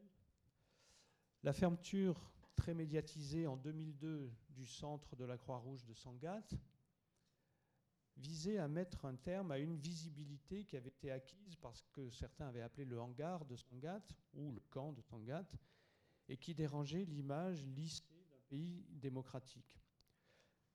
Systématiquement repoussés, les migrants en transit, parfois en errance dans cette région, se sont alors regroupés dans des campements informels de petite taille ou dans des squats, donc dans la période, on va dire 2002-2009 des squats au sein ou autour des principales villes et notamment de la ville de Calais. Le campement des migrants afghans de cette ville, ouvert en 2002, fut lui aussi détruit en 2009. C'est là où on a commencé à utiliser le terme de jungle, terme que j'aime pas trop parce qu'il a été reconnoté en français comme une jungle, une jungle où on verrait des sauvages, des animaux, etc. Le terme jungle en pashtun, qui a donné jungle en anglais, le terme jungle en pashtun, c'est tout simplement la forêt, la brousse, euh, voilà. Euh, donc là, effectivement, ce, qui a été appelé à ce moment-là la jungle, les jungles, aux abords de Calais, euh, a pu parfois regrouper jusqu'à 600 personnes, ce qui représente un nombre très important pour ce genre d'occupation, qui sont en résumé un refuge, comme il en existe des milliers dans le monde, qui est créé par les migrants eux-mêmes, de la même manière qu'on ouvre un squat lorsqu'il n'y a pas d'accueil. C'est-à-dire c'est un, c'est un, refuge qu'on se crée soi-même dans un contexte d'hostilité. Ce sont des campements dans les interstices des villes ou aux abords des frontières, ou les deux à la fois, comme à Calais, ce qu'on trouve très généralement, par exemple au nord du Maroc, avec les, campements euh, autour de Ceuta et Melilla, ou euh, à Tijuana, euh, au nord du Mexique, où on a le, fait qu'il y ait des blocages aux frontières, bon, ben, un peu automatiquement des, euh, des, regroupements euh, dans des campements qui, eux, sont informels, sont créés par les gens eux-mêmes, et donc là, souvent, très souvent, dans des conditions d'insalubrité, des conditions sanitaires, etc., très, très précaires, très minimales ou bien des campements dans les villes, lorsque, euh, bon, bah, ça a été le cas à Paris, comme vous en avez vu, où il y a des petits campements ou des campements plus importants, mais ça peut être 15 personnes, 20 personnes, 50, 100, difficilement, rarement plus de 100, euh, puisqu'après, justement, c'est trop visible, et après, lorsque c'est trop visible, eh ben, il se passe ce qui s'est passé à la chapelle ou ce qui est passé au quai d'Austerlitz. Mais cette forme-là, on va dire la forme du campement, qui est un peu l'équivalent du squat, consiste à occuper des espaces euh, vacants, disponibles, euh, discrets, hein, pour former des abris, des refuges. Les occupants de ces lieux de refuge ont pu trouver à Calais, comme dans les petites villes proches, et le village de Noranfonte est très connu pour ça, des appuis, des soutiens solidaires de la part de certains des habitants qui ont formé des associations, qui ont formé un tissu associatif important qui a été regroupé euh, il y a euh, un peu moins de dix ans dans un réseau qui a été appelé la plateforme de services aux migrants, euh, qui offre euh, aux migrants dans ces différents lieux de campement, squat, etc., des distributions de repas, de vêtements, de chaussures, de soins médicaux, d'informations, d'aide euh, pour les procédures administratives, apprentissage linguistique, etc. Un camp a été créé en avril 2015 à Calais qui a mis fin à ces occupations de petits campements et de squats. Et il a ouvert ce geste-là, ce moment-là, avril 2015, a ouvert une, une nouvelle étape dans euh, cette histoire déjà longue des camps et campements. Si le hangar de Sangat 99-2002 était un camp de transit géré par la Croix-Rouge, si la Jungle 2002-2009 était un campement refuge créé et géré par les migrants eux-mêmes, c'est un véritable camp de regroupement qui a été créé par décision de l'État en avril 2015 dans le seul lieu où les migrants furent collectivement transférés et tolérés, selon les termes officiels, sur une zone marécageuse située à 7 km de la ville et dans les pires conditions sanitaires. Et là, on est effectivement dans l'opération d'un État souverain sur son territoire qui décide, on vous met là, vous êtes dans ce lieu-là, avec des contrôles de police, avec une délimitation, ça peut être forme de, grillage, ça peut être des portes d'entrée, ça peut être quelque chose où on délimite un espace, et c'est une forme qu'on trouve dans de très nombreux pays dans le monde. Lorsqu'il y a création d'un camp, euh, j'avais en, enquêté en Sierra Leone sur les circulations des réfugiés libériens ou Sierra Leone, déplacés Sierra Leone, et donc qui circulaient beaucoup entre le, le Libéria, la Sierra Leone et, le, et, la Guinée. À un moment donné, euh, le HCR et le gouvernement euh, guinéen ont décrété que les camps de réfugiés devaient être dans un lieu qui était un lieu central dans le pays et non pas euh, près de la frontière libérienne. Et ils ont transféré des populations qui s'étaient installées près de la frontière parce qu'ils espéraient bien pouvoir repartir lorsque les choses s'amélioreraient. Et donc le HCR a fait un transfert, transfert de population en disant voilà, vous êtes autorisé à être dans ce camp-là, vous n'êtes pas autorisé à être dans ces campements que vous avez établis près des villages, euh, etc., etc. Donc il y, a, y, a un moment donné une différence qui se fait, et c'est pour ça que moi, je, dans ces moments-là, je pense qu'il faut utiliser les bons concepts pour arriver à décrire des choses. Ce ne sont pas des concepts définitifs et généraux, on peut les discuter, mais là, on a des campements d'abord, et là, un camp, parce que le camp, c'est une autorité souveraine qui décide, qui délimite un lieu, qui délimite un espace dans lequel les gens les migrants ou les réfugiés ou quoi que ce soit sont autorisés à, rester et pas ailleurs. Et donc ça a créé effectivement quelque chose de compliqué sur le plan local, puisque eh bien, on a vu à partir de ce moment-là certains, groupes se, se former euh, systématiquement d'hostilité à l'égard des migrants qui voulaient sortir de leur camp en leur disant mais vous, vous allez dans votre camp, vous ne circulez pas dans Calais. Alors que euh, c'était plutôt le, le mouvement inverse qui avait lieu avant. Ce qui se passa alors, à ce moment-là, donc entre avril, septembre, octobre 2015, ce qui se passait à ce moment-là illustre et confirme une manière de faire de plus en plus répandue dans les mondes de la mobilité qui s'accommode des situations précaires et par cet accommodement même les transforme jusqu'à les rendre parfois habitables. Les occupants de ce camp, avec l'aide d'associations locales, mais surtout de soutien individuel ou associatif européen, venant d'autres villes de France, de Belgique, des Pays-Bas, d'Allemagne et surtout de Grande-Bretagne, ont alors commencé à en faire un lieu vivable, de plus en plus établi et de plus en plus visible, transformant les abris, construisant des lieux de culte, des lieux de rencontre, de restauration, de formation, de culture, écoles, mosquées, églises, restaurants, plusieurs restaurants, plusieurs boutiques, salles de théâtre, etc., euh, etc. Le camp est devenu en quelques mois une occupation urbaine, et on est donc dans une autre forme, une occupation urbaine dont le nombre d'habitants a atteint environ 7000 personnes en février 2016, et qui a, là encore, un peu déstabilisé nos, nos gouvernants voyant arriver quelque chose qu'ils n'avaient pas du tout prévu, euh, qui était au contraire du, de, l'abandon et de la disparition de ce lieu, euh, l'incroyable dynamique qui s'y est euh, déroulée.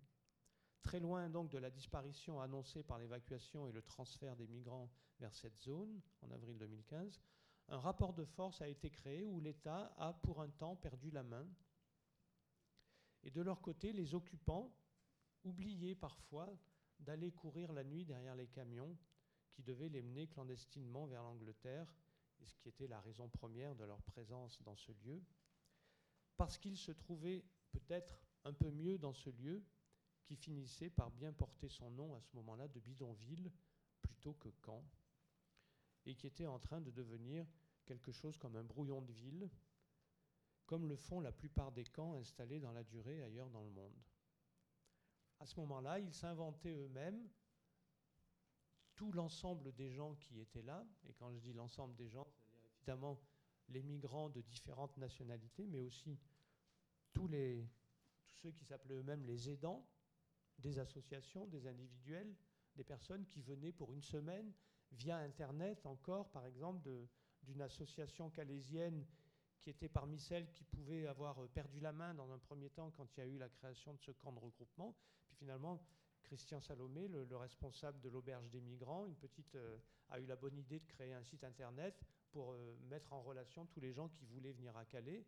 Donc il a été le relais de tous les Britanniques qui voulaient venir et le relais aussi de gens qui en France voulaient s'inscrire via internet pour venir passer trois jours, une semaine pour faire quelque chose en dehors de toute inscription associative, politique, etc., etc., et qui se sont appelés eux-mêmes les aidants. Et donc les aidants, c'était un jour éplucher des pommes de terre euh, dans le, hangar de, l'auberge des migrants, un autre jour euh, aller donner des cours de français dans euh, la petite école qui a été créée à cet endroit-là, un autre jour planter des, des clous installer des plastiques ou des bâches plastiques ou je ne sais quoi. Et donc il y a eu cette espèce d'agitation qui a évidemment débordé euh, euh, les autorités qui voyaient tout ça d'un mauvais œil. Plus des journalistes d'un peu tous les pays, euh, des étudiants qui venaient faire un stage, comme j'ai amené mes étudiants et d'autres collègues, notamment Cyril Anap, architecte, qui a amené beaucoup, très fréquemment, des étudiants d'architecture pour examiner cette transformation de l'espace à partir de ces bricolages de, baraques, etc., pour essayer de comprendre quelle était cette architecture qui était en train de se faire. Euh, donc, euh, ce qui m'a amené à dire un, peu à tout le monde à partir du mois de mars, Calais, c'est the place to be, il faut y aller, tout le monde y va, euh, etc. Et donc, c'est à ce moment-là, bien évidemment, c'est à ce moment-là, et non pas à cause de problèmes humanitaires ou sanitaires, comme on nous l'a un peu raconté trop facilement, que, l'État a détruit la partie sud du camp, qui était justement celle qui était déjà le plus transformée, qui s'établissait un peu en quelque sorte, qui se durcissait, et, euh, qui donc bah, faisait, faisait un peu peur aux autorités. Alors, c'est contre ce développement-là que l'État a finalement réagi. D'une part, il a construit, pour ainsi dire, un camp dans le camp, c'est-à-dire le camp de containers. À l'intérieur de cet ensemble, une partie a été terrassée et euh, un camp de containers euh, a été placé au, milieu de la zone pour y loger 1500 personnes, avec une fonction sécuritaire explicite, nombreux surveillants, euh, grillage très haut, tourniquet à l'entrée, contrôle euh, par identification palmaire. D'autre part, il a détruit en mars donc, euh, dernier la partie sud du camp, celle qui était effectivement devenue bidonville, où logeaient à ce moment-là environ 3000 migrants, 3, 3 à 4000 autres étant dans la partie nord, éliminant ainsi les marques naissantes d'une socialisation sur ce lieu improbable transformé et de plus en plus approprié, habité par les migrants eux-mêmes et en partie par les nombreux visiteurs du lieu, aidants, militants associatifs et politiques, journalistes, etc. Cette zone était le lieu où l'État perdait le contrôle, mais où paradoxalement une forme d'asile était créée et acceptée par certains migrants qui pourtant n'étaient venus jusque-là que pour passer en Grande-Bretagne. Et c'est à ce moment-là qu'on a commencé à avoir des migrants qui étaient là, qui étaient pour des raisons qui sont généralement connues, parce qu'ils sont anglophones, parce qu'ils ont de la famille, etc., ou parce qu'ils ont une mauvaise image de l'accueil en France, qui s'est quand même bien répandu maintenant euh, en Europe et ailleurs depuis quelques années, finalement, les gens qui étaient là disaient bah, peut-être qu'on pourrait demander l'asile en France, on n'est pas si mal que ça. Car il s'est passé dans ce camp bidonville de Calais en quelques mois des phénomènes certes minimalistes du point de vue de l'urbanisation ou de la socialisation, mais bien réels, d'aménagement de l'espace, de socialisation, d'échange avec les habitants et de politisation des occupants qu'on retrouve en général dans les camps contemporains où ces différents caractères, différents éléments mettent cependant beaucoup plus longtemps à se développer parce que l'isolement est plus grand et que les ressources sont beaucoup moins nombreuses et beaucoup moins accessibles. Pour moi, c'est quelque chose qui, ça n'est pas le, développement du camp lui-même qui m'a étonné, c'était quelque chose qu'on trouve à peu près partout, mais c'est la rapidité de ce qui s'est passé par rapport à ce qui se passe dans d'autres pays où ces, ces développements-là existent, mais ils existent avec beaucoup moins de ressources et avec beaucoup moins de ressources, euh, à la fois ressources humaines et ressources économiques. C'est vrai quand on voit le hangar de l'auberge des migrants où euh, l'association recueillait des dons de vêtements, de nourriture qui arrivaient régulièrement de tous les pays d'Europe, mais aussi de Chine pour les gens du camp de Calais, euh, c'est très impressionnant. On se dit qu'il y a beaucoup de camps de réfugiés en Afrique ou ailleurs, au Proche-Orient, qui regarderaient ça avec des yeux euh, très envieux. Euh, mais voilà, il y a une, une, accessibilité des ressources pour ce lieu-là, parce qu'on est en Europe, tout simplement, euh, qui fait que euh, euh, c'est étonnamment bien plus rapide, sans être différent fondamentalement de ce qui se passe ailleurs. À Calais, un temps de la relation s'est donc installé à ce moment-là entre des migrants venus de Syrie, d'Irak, d'Afghanistan, du Pakistan, d'Érythrée, du Soudan, et des Européens de tous âges, affiliés à des associations d'obédience chrétienne ou de gauche, ou bien aidants et indépendants venus là pour quelques jours à travers des prises de contact par Internet ou venus là pour s'installer dans le campement, comme le font certaines personnes, pour s'installer avec les migrants et, euh, euh, partager leur, leur existence. Le temps ralenti de la conversation, de la traduction, de l'apprentissage, de la construction, c'est pendant plusieurs mois, opposé au temps brutal de l'intervention sécuritaire qui a fini par l'emporter quand même, apparemment, en imposant par la force la destruction partielle du lieu. Comme tout le monde le prévoyait, les migrants n'ont pas disparu pour autant, alors que ces opérations-là seraient toujours faites pour dire on va faire disparaître les migrants. En tout cas, c'est un peu le message qui est toujours euh, transmis. Pour une part, ils se sont resserrés dans la partie nord du camp, encore debout à ce jour. Pour une autre part, ils sont allés dans des campements et, camps des autres localités de la région, et d'autres noms qu'on ne connaît pas forcément, mais qui pourraient être tout aussi euh, célèbres que Calais, euh, Grande-Sainte évidemment, Angres, Noranfonte, Steenvoorde, etc. Enfin, ils ont cherché refuge dans les squats à Calais, d'autres dans le campement Stalingrad de Paris, puisque dans ce dernier campement qui a été évacué, il y a des gens qui venaient du campement de Calais qui avait été évacué en mars, et donc reprenant, euh, reprenant un cycle d'errance. Alors l'histoire de Grande-Sainte, elle est tout autre, euh, bien qu'elle puisse apparemment lui ressembler. Euh, un, on appelle aussi ça un camp. On a dit que c'était un camp humanitaire selon les règles internationales du HCR, etc. etc. Enfin bon, c'est un camp qui effectivement dans, dans, dans, des conditions d'accueil avec des baraques en bois qui ont été faites par Médecins sans frontières. mais ce que je veux surtout vous soumettre à discussion pour terminer, c'est que c'est le maire de Grande-Sainte qui a pris l'initiative contre le gouvernement de créer ce lieu-là. Parce qu'il y avait un campement, et je reprends ma distinction entre le campement et le camp, il y avait un campement qui devenait de plus en plus insalubre et invivable, où effectivement le nombre d'occupants était arrivé pratiquement jusqu'à 2500, près de 3000 personnes, et la, politique que le gouvernement euh, imposait à la, municipalité était de, euh, de laisser pourrir la situation pour finalement euh, évacuer les gens, les faire partir. Et, le maire de Grande-Sainte a dit des choses qui sont très simples de, la part d'un maire et qui font penser à des, choses plus anciennes, comme sur ma commune, personne ne meurt de faim et de froid, tout le monde trouve un logement, etc. J'ai entendu ces choses-là à la radio, j'ai dit, tiens, ça ressemble à l'idée de l'hospitalité communale, c'est-à-dire, bon, ben, au, moins et on le fait sans demander aux gens d'où ils viennent et où ils vont. Et donc ça invite, je voudrais juste terminer par là, cette, cette, reconsidération qui me semble possible aujourd'hui, en tout cas qui vient dans la problématique générale aujourd'hui, euh,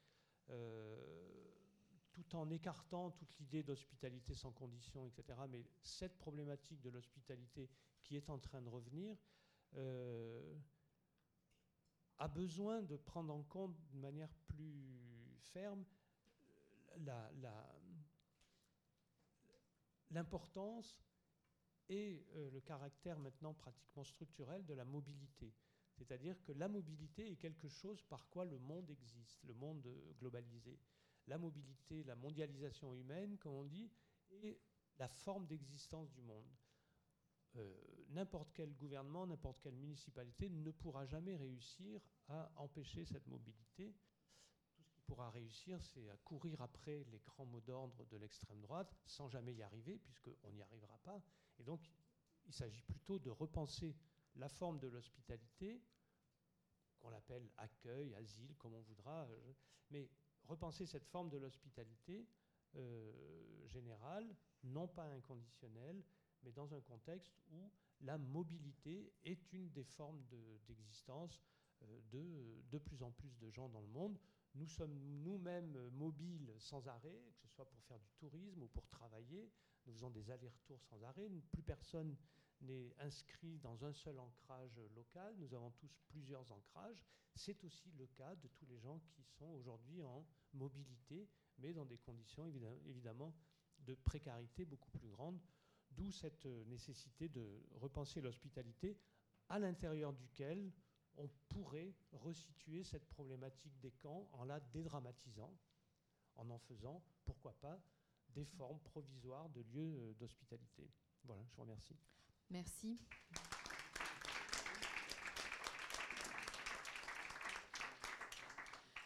Merci Michel Agier pour ce, ce cadrage. Euh, dire vraiment effectivement très différent de Mariette Sago, cadrage historique, sémantique, philosophique, qui est, nourri avec vos terrains et, et, vos, et, vos, pratiques et regards d'anthropologue.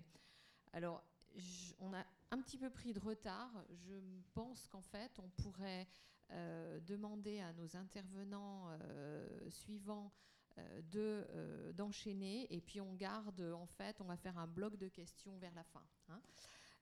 donc j'invite Marie-Françoise Laviville à venir euh, présenter. Donc, elle est directrice euh, régionale et euh, interdépartementale adjointe à la DRIL, la direction régionale et interdépartementale donc de l'hébergement et du logement depuis 2008. Donc avant, elle, avait, elle a fait un passage dans la fonction publique territoriale et donc maintenant elle a intégré la fonction publique d'État. Elle a participé à travers sa carrière à l'animation des politiques au croisement des compétences territoriales en matière d'aide sociale avec les problématiques liées au logement. Et elle œuvre dans ce domaine depuis les années 80. Donc elle va nous parler euh, de euh, la drill, de ses interventions, quelle politique euh, est mise en œuvre par l'État en Ile-de-France, avec quels moyens, pour quels résultats et avec quels partenariats. Merci pas très facile de parler après Monsieur Agier. Je percevoir euh, parfois l'ombre d'une critique vis-à-vis des politiques publiques. Alors moi, je vais vous parler des politiques publiques de là où je suis. Alors la drill est une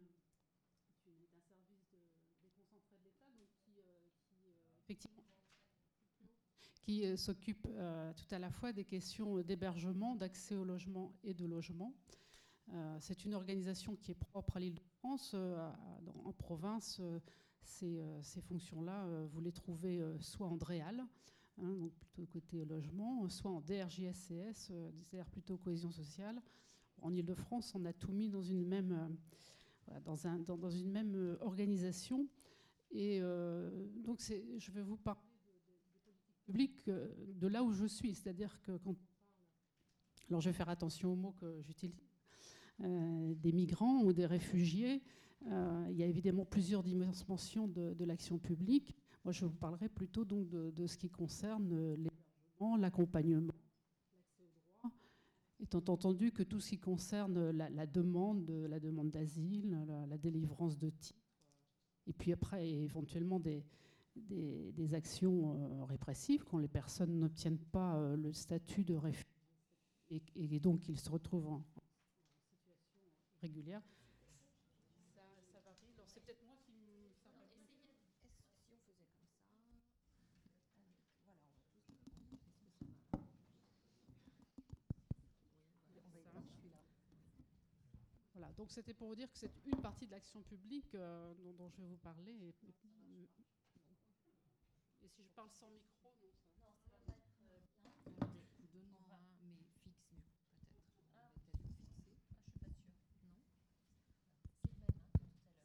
mais juste que je parle un tout près. Voilà.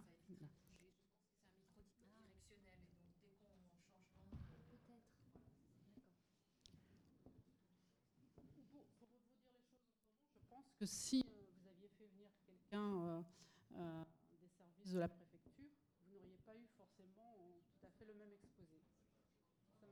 Ça, ne marche pas? Non. Le mien. Et celui-là, vous, vous l'entendez bien, celui-là?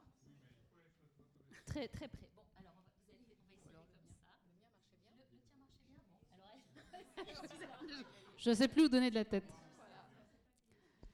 Alors quand on parle d'abord d'hébergement, euh, on a bien deux dispositifs hein, qui, euh, qui, certes ont des points communs, mais euh, euh, qui ont une gestion différenciée. il y a ce qu'on appelle dans notre jargon le dispositif d'hébergement généraliste, donc celui effectivement qui s'est construit pour remonter, si on doit remonter au Moyen Âge, en tout cas sur, sur la, prise en compte effectivement de, des nécessiteux, des personnes qu'on appelle aujourd'hui sans-abri, qu'on appelait sans doute avant des errants. Donc c'est le dispositif d'hébergement généraliste qui s'adresse donc à des personnes sans, sans, logement, sans abri ou dans des situations très précaires ou qui ont des difficultés particulières pour accéder au logement. Et puis il y a un dispositif dédié aux demandeurs d'asile euh, et celui-là, effectivement, il est réservé, comme son nom l'indique, aux demandeurs d'asile. Et puis, il existe euh, aussi, d'une manière un peu plus marginale, un dispositif d'hébergement, cette fois pour les réfugiés statutaires. Quand personne obtient le statut de réfugié, normalement, elle rentre dans le droit commun de, tous les citoyens. Pour autant, certains euh, réfugiés ont encore besoin d'un système d'aide et il existe un système d'hébergement pour ces réfugiés qu'on appelle les centres provisoires d'hébergement. Et c'est encore une gestion un peu différente. Ce qui les différencie surtout, hein, c'est que le, système des généralistes, la condition pour y accéder, c'est d'être dans une situation de détresse physique, euh, médicale ou sociale. C'est le code de, l'aide sociale et des familles qui le, définit ainsi. Et il n'y a pas d'autres conditions. Donc toute personne qui se trouve dans cette situation de détresse peut demander à être hébergée et on ne lui demande pas, euh, pour commencer, quel est son statut. Pour accéder au dispositif euh, de la demande d'asile, ben, il faut être demandeur d'asile. c'est une des grandes différences.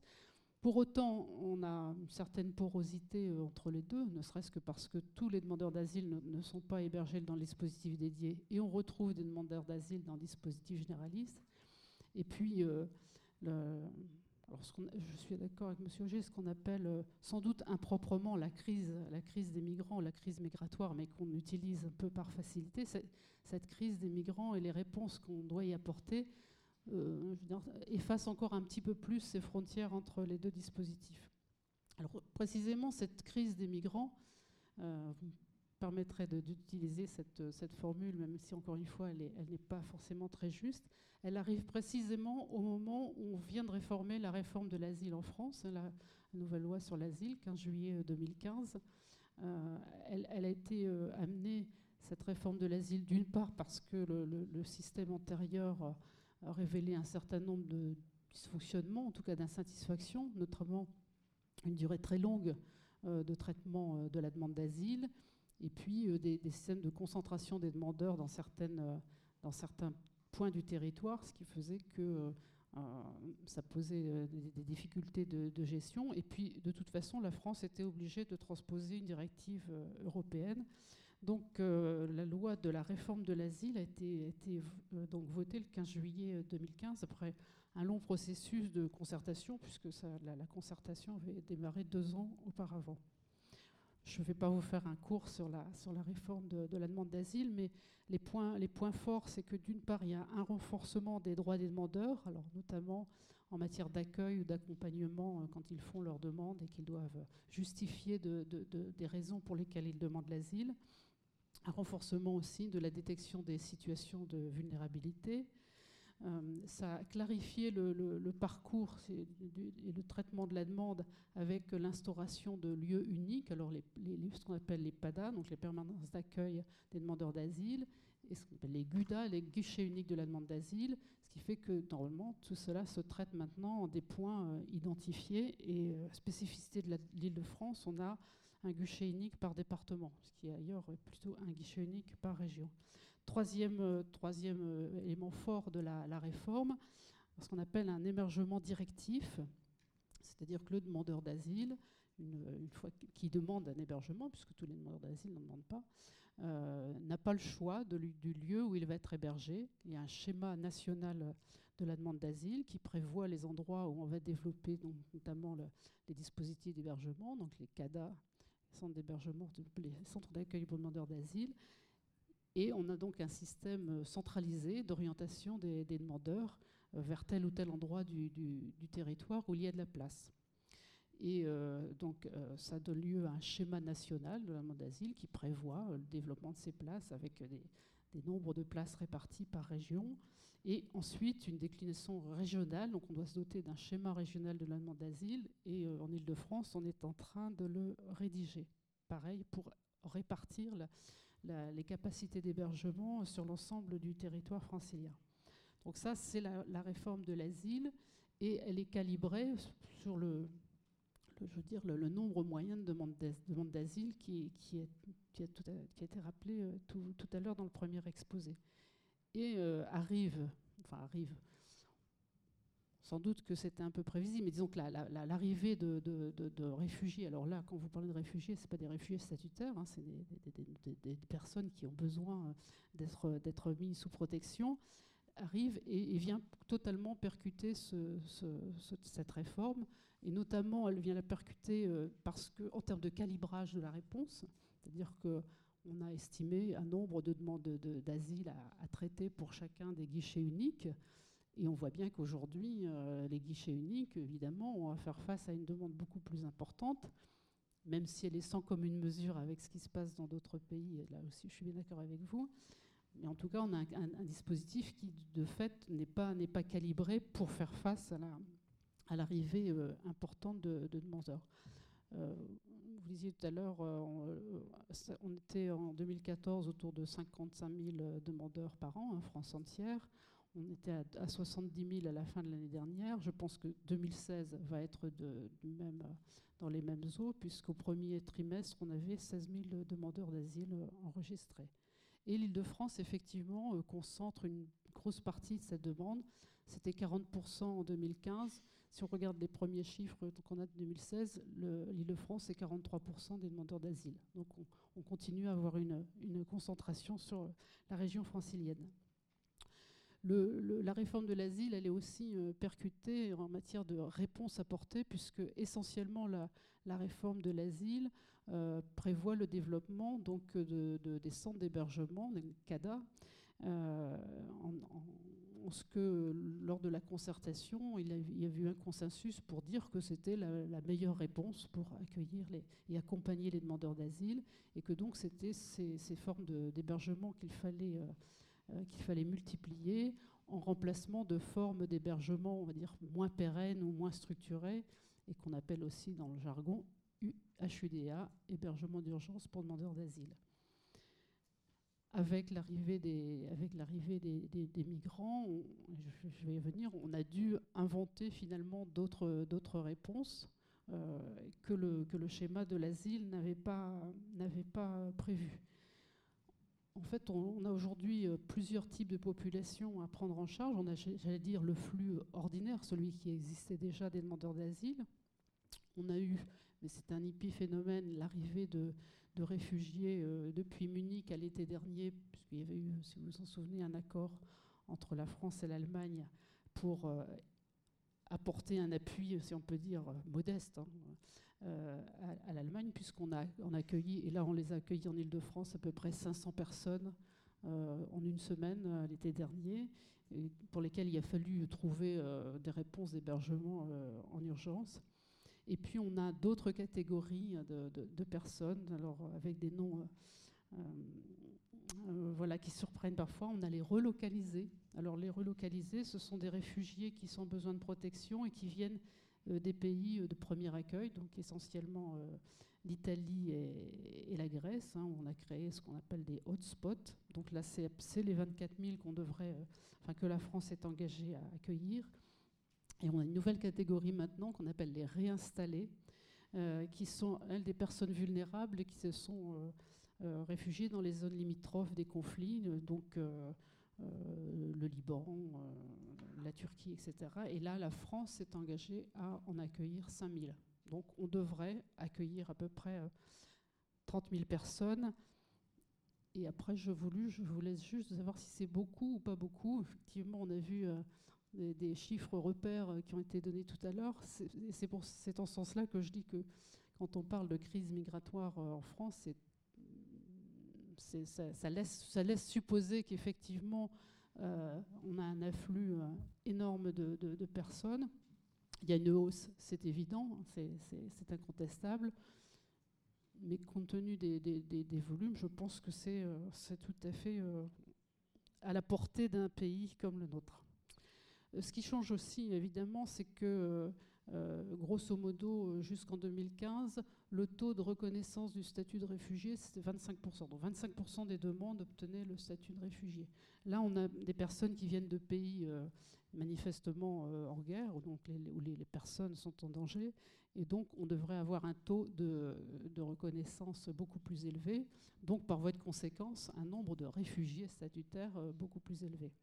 Parce que dans le système qui avait cours jusqu'à présent, 25% de personnes obtenant le, statut de, réfugié, ça faisait 75% de, de déboutés, vous l'avez déduit de vous-même, mais 75% de déboutés, ce n'est pas 75% de personnes qui disparaissent. Enfin, ils disparaissent peut-être, je veux dire, des, des, statistiques de, la demande d'asile, mais pour beaucoup, ce sont des personnes qui restent sur le territoire. Et celles-là, par exemple, on retrouve une partie dans le dispositif d'hébergement généraliste, d'où la notion de porosité que j'évoquais tout à l'heure. Alors pourquoi l'île de France concentre euh, historiquement euh, une grande part de ces arrivées? Ben, D'abord, c'est une zone euh, qui est attractive pour beaucoup de personnes qui ont traversé plusieurs pays. La France, c'est d'abord Paris. C'est pour ça que quand on leur propose des hébergements en province, euh, ça demande un, temps d'explication, parce qu'on leur dit vous allez aller à Rodez ou à Tarbes. Franchement, ça leur dit rien. Déjà, quand c'est pas Paris, euh, ils ont l'impression que c'est très loin. Donc, c'est pour eux, c'est un réflexe un peu naturel d'aller vers la capitale. Euh, un certain nombre d'entre eux peuvent avoir des, réseaux de solidarité ou des, réseaux familiaux, donc qui expliquent qu'ils viennent en, Ile-de-France. Et puis il y a aussi une densité alors, de réponse ou une densité associative qui peut être aussi un élément d'attraction pour, pour les personnes qui arrivent.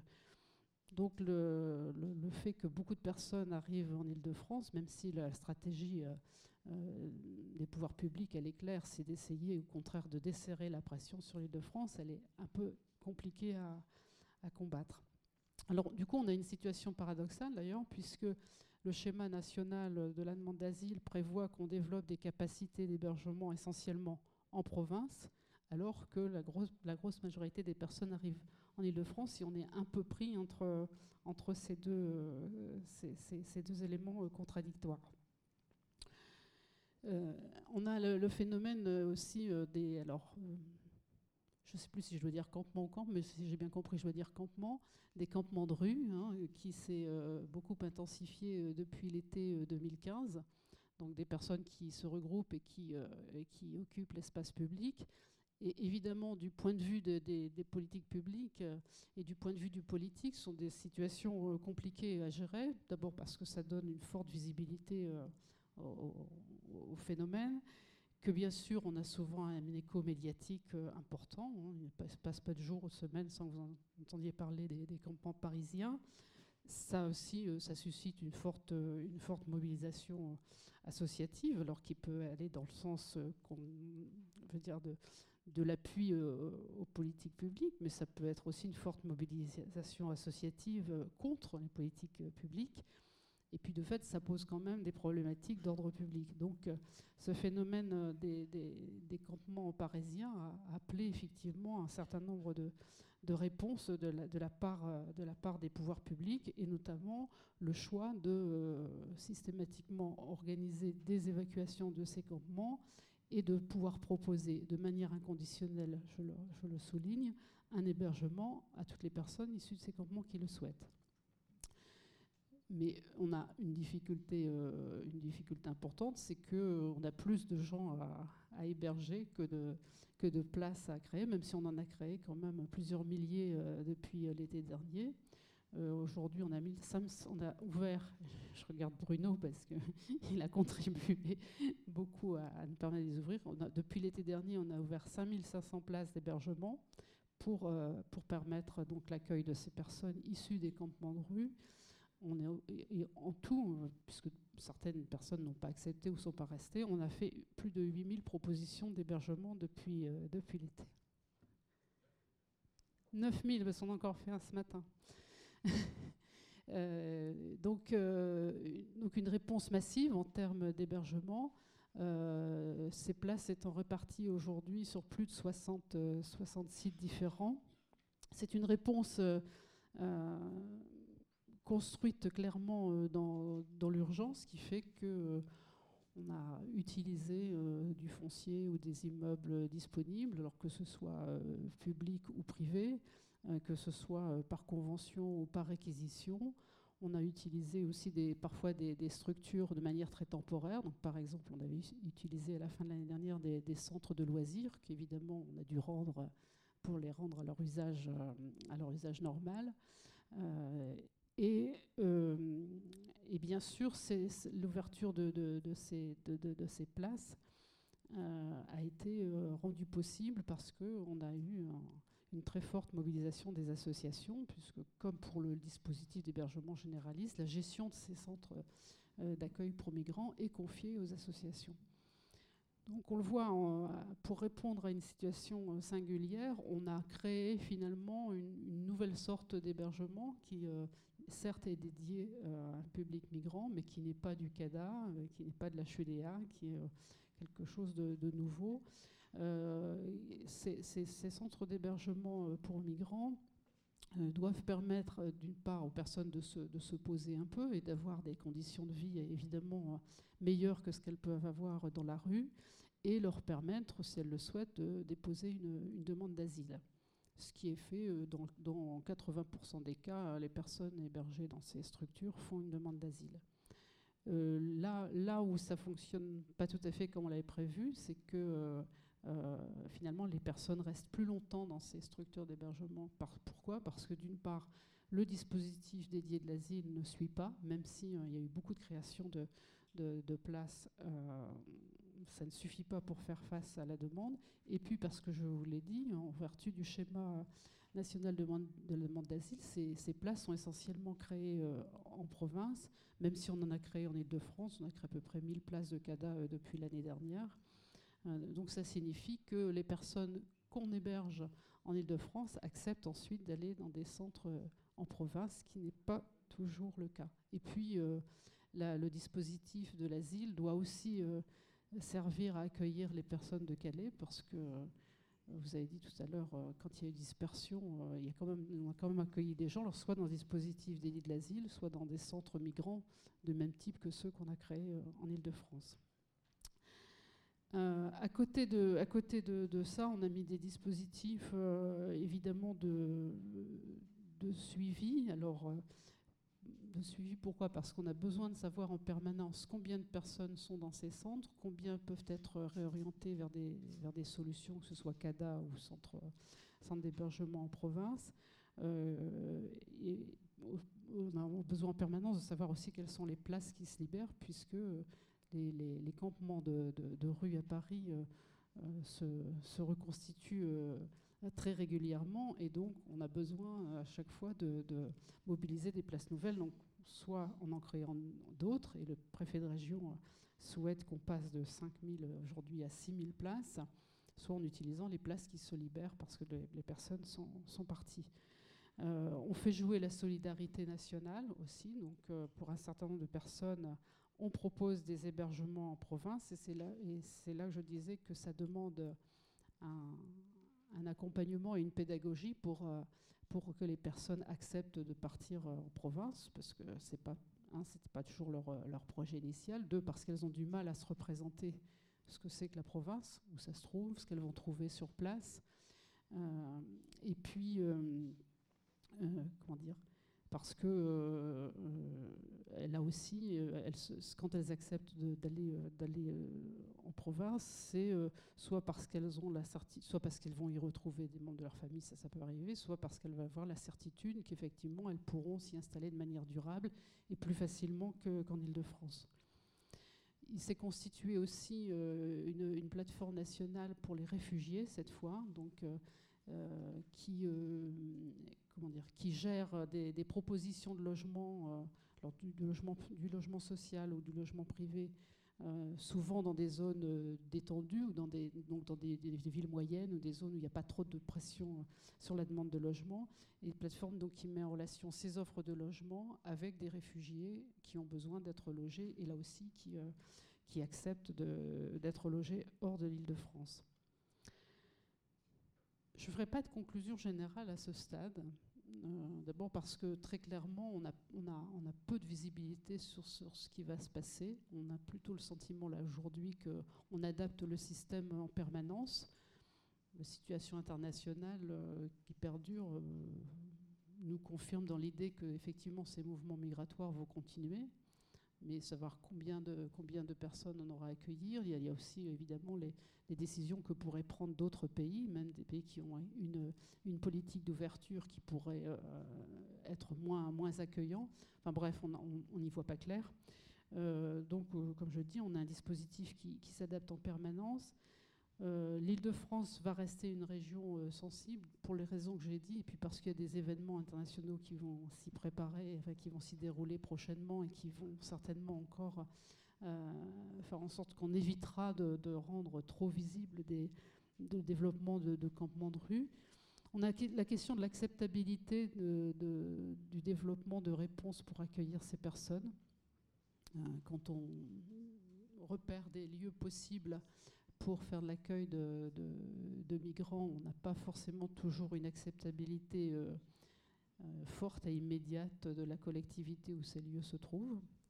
Euh, on a, aussi une, crainte exprimée de plus en plus fortement par les associations qui ont le sentiment que toute l'énergie des pouvoirs publics va à la, la résolution des problèmes de migrants et que euh, les, problèmes de pauvreté structurelle euh, passent au second plan. Je peux vous dire que dans nos préoccupations, ça n'est pas le cas, même si effectivement, euh, trouver des structures d'hébergement, les, les, organiser, les, les, financer en quelques jours, évidemment, nous mobilise beaucoup, mais on essaye par ailleurs de continuer à avoir une politique structurante en matière d'hébergement.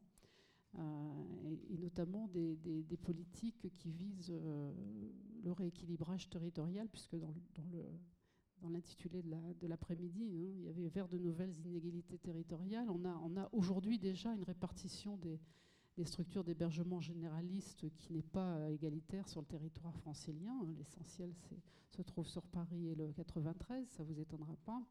On a entamé un, une politique qui vise à progressivement mieux répartir ces structures d'hébergement sur l'ensemble du territoire francilien.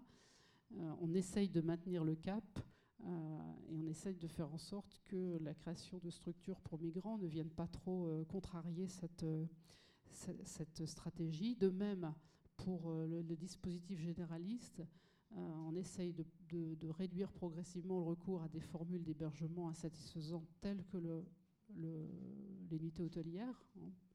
Il faut savoir qu'on héberge chaque nuit 30 000 personnes à l'hôtel en Ile-de-France.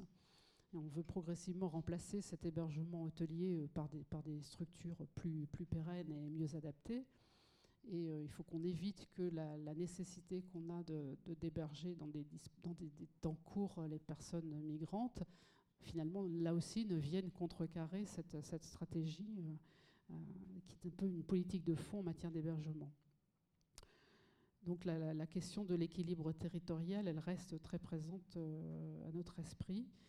Et on se pose aussi des questions à la drill sur le, finalement cette, politique d'accueil des migrants. Est-ce qu'elle relève d'une politique de cohésion sociale, donc, euh, comme j'ai dit tout à l'heure, les valeurs, c'est l'accueil inconditionnel dès lors qu'une personne est en situation de détresse. C'est un accueil qui prend en charge euh, la totalité, je veux dire, des problématiques de la personne, de santé, d'insertion, d'intégration ou est-ce qu'on est dans une politique migratoire de gestion de flux? J'avoue que quelquefois, on, a l'impression d'être un peu euh, entre les deux et que ça peut, se, ça peut se révéler parfois inconfortable.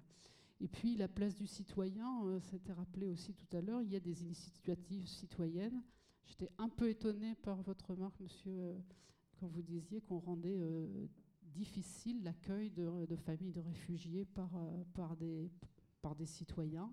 Je n'ai pas ce sentiment qu'il y avait des barrières euh, dressées pour ce faire. D'ailleurs, il, y a notamment, vous en avez, vous avez quelques expériences, je connais celle du, du, SAMU social de Paris, hein, qui met en relation des familles qui veulent accueillir des réfugiés et des familles de réfugiés. Peut-être que là où on est... Euh, mais ce n'est pas des barrières administratives, là, c'est plutôt des, des interrogations qu'on nous pose. Je pense que l'accueil d'une famille de réfugiés euh, ne peut pas se faire juste que sur des coups de cœur ou sur euh, de la bonne volonté. Les coups de cœur, on en a eu. Hein. Après, la, publication des photos du petit garçon, là, euh, on a eu un élan de, un élan de solidarité. Hein. On a eu beaucoup d'offres de logement. Je peux vous dire que ça s'est quand même tari assez vite.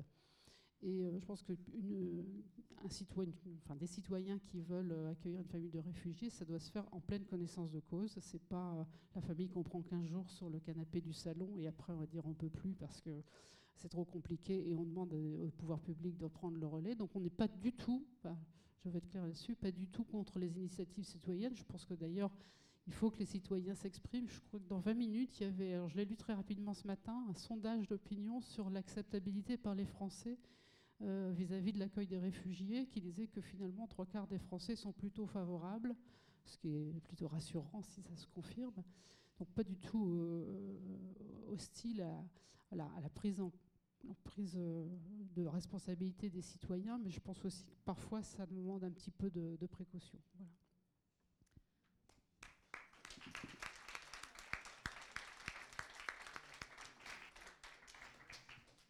Merci Marie-Françoise. Donc la Viville, est-ce que le micro marche? Oui, ça va? Bon, bien.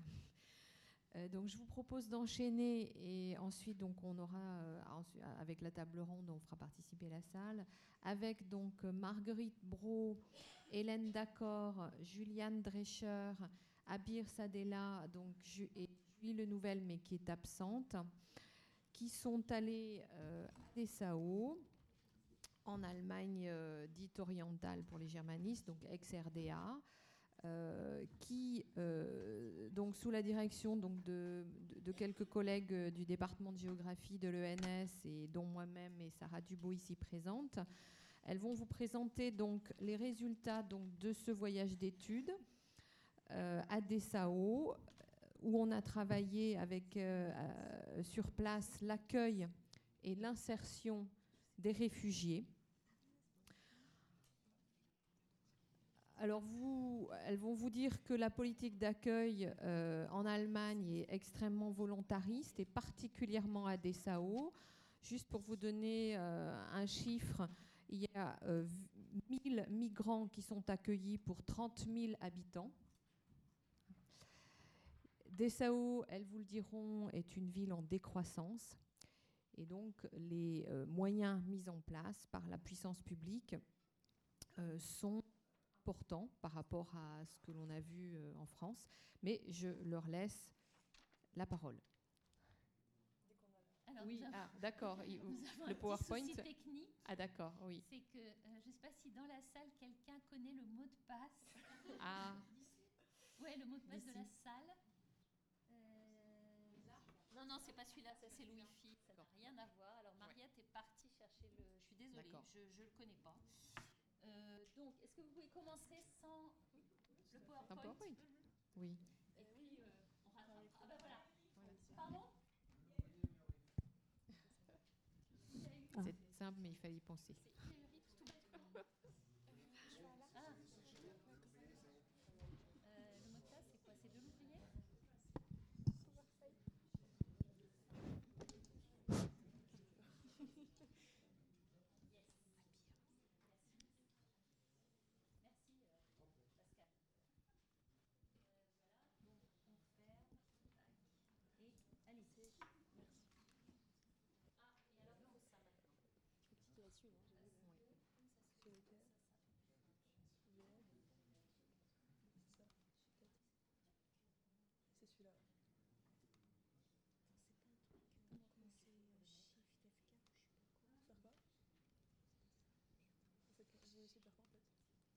j'avais pas vu qu'on n'avait pas les. Ah, pardon.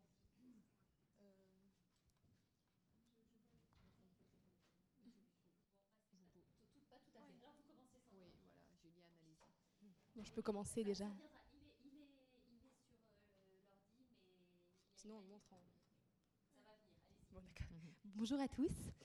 Euh, donc, comme l'a dit Madame Kinningham Sabo, euh, nous sommes un groupe d'étudiantes de l'ENS et nous sommes très heureuses de venir partager avec vous ce qu'on a vu sur notre terrain de géographie cette année. Donc, c'était à Dessau, qui est une ville de Saxe-Anhalt, d'Allemagne de l'Est, enfin, ancienne Allemagne de l'Est, qui, Hélène va le développer, mais est en décroissance démographique, économique, donc pose tout un ensemble de problèmes qui influent sur l'accueil des réfugiés. et euh, nous avons, euh, pendant notre terrain qu'on avait préparé en amont, rencontré euh, tout un ensemble d'acteurs très différents. D'une part, plusieurs réfugiés par des entretiens qualitatifs, donc la plupart étaient syriens, et d'autre part des acteurs. Et les acteurs donc, de l'accueil et l'hébergement en, Allemagne et sur notre terrain étaient particulièrement donc, soit les, acteurs publics, la mairie, également des opérateurs du logement et les associations.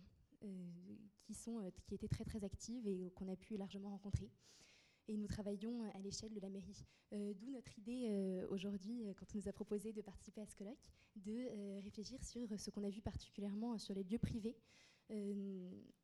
pendant notre terrain, puisque nous étudions, nous, plus généralement, la question du lien entre l'appropriation des différents lieux et l'insertion sociale.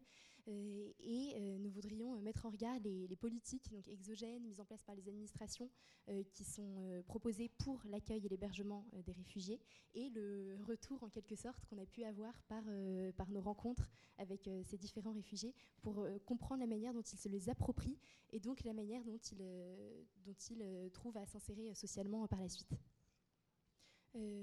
C'est dommage qu'on n'ait pas de PowerPoint. Euh, mais euh, en fait, notre grande question, c'est de savoir si le logement euh, décentralisé, comme il est proposé à Dessau, est un levier d'insertion sociale, de mélange, de, de rencontres et d'insertion dans la société allemande.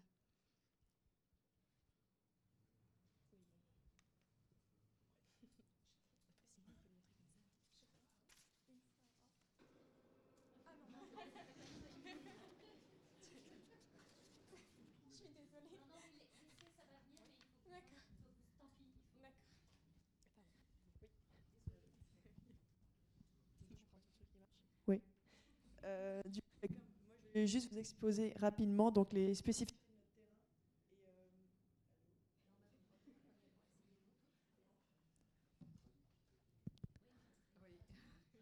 euh, Allô? Oui.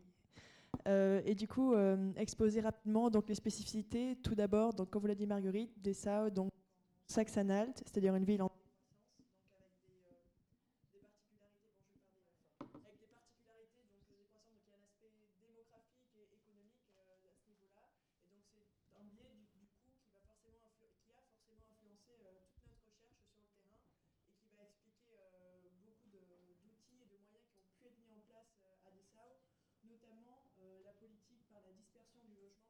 C'est-à-dire concrètement, c'est parce qu'il y a des logements vacants à Dessau qu'il est possible de loger les réfugiés un peu partout dans des appartements vacants euh, dans la ville et pas seulement euh, dans des centres tous réunis en, périphérie ou dans le centre-ville. Donc c'est un élément très important qui explique euh, notamment que ça ne pourrait pas être reproduit par exemple à Paris évidemment où l'immobilier n'est pas du tout la même disponibilité à ce niveau-là. Donc c'est le premier biais de notre recherche et qu'on a vraiment pris en compte. Et la deuxième chose, c'est évidemment avoir le biais d'une petite ville. Donc on parlait tout à l'heure euh, d'avoir euh, d'envoyer, euh, de, proposer du moins à des réfugiés d'aller d'être logés en province. Donc en France, évidemment, il y a, le, il y a tout un biais beaucoup plus, fort et historique qu'en Allemagne, qui est un organe dans des États fédéraux. Mais c'est un élément qu'on a souvent retrouvé dans nos entretiens avec les réfugiés, à savoir que Dessau, ça reste une toute petite ville quand même, qu'on a pu faire le tour très rapidement. Et donc même pour les Euh, toute euh, une, rhétorique de l'ennui qui revenait, ils tournaient en rond, ils disaient qu'on s'ennuyait. Il y a plusieurs acteurs qui nous ont dit euh, Dessau is dying, donc qui montrent quand même un certain état d'esprit et qui montrent notamment donc l'attractivité de la ville, qui a certains problèmes. Et donc c'est très important parce qu'en fait c'est quand même un état d'esprit qu'ont les habitants de Dessau et qui finalement est adopté par les réfugiés eux-mêmes quand ils viennent à Dessau, c'est-à-dire que finalement ça va forcément influencer leur projection dans la ville et en Allemagne le fait d'être dans si petites villes comme Dessau.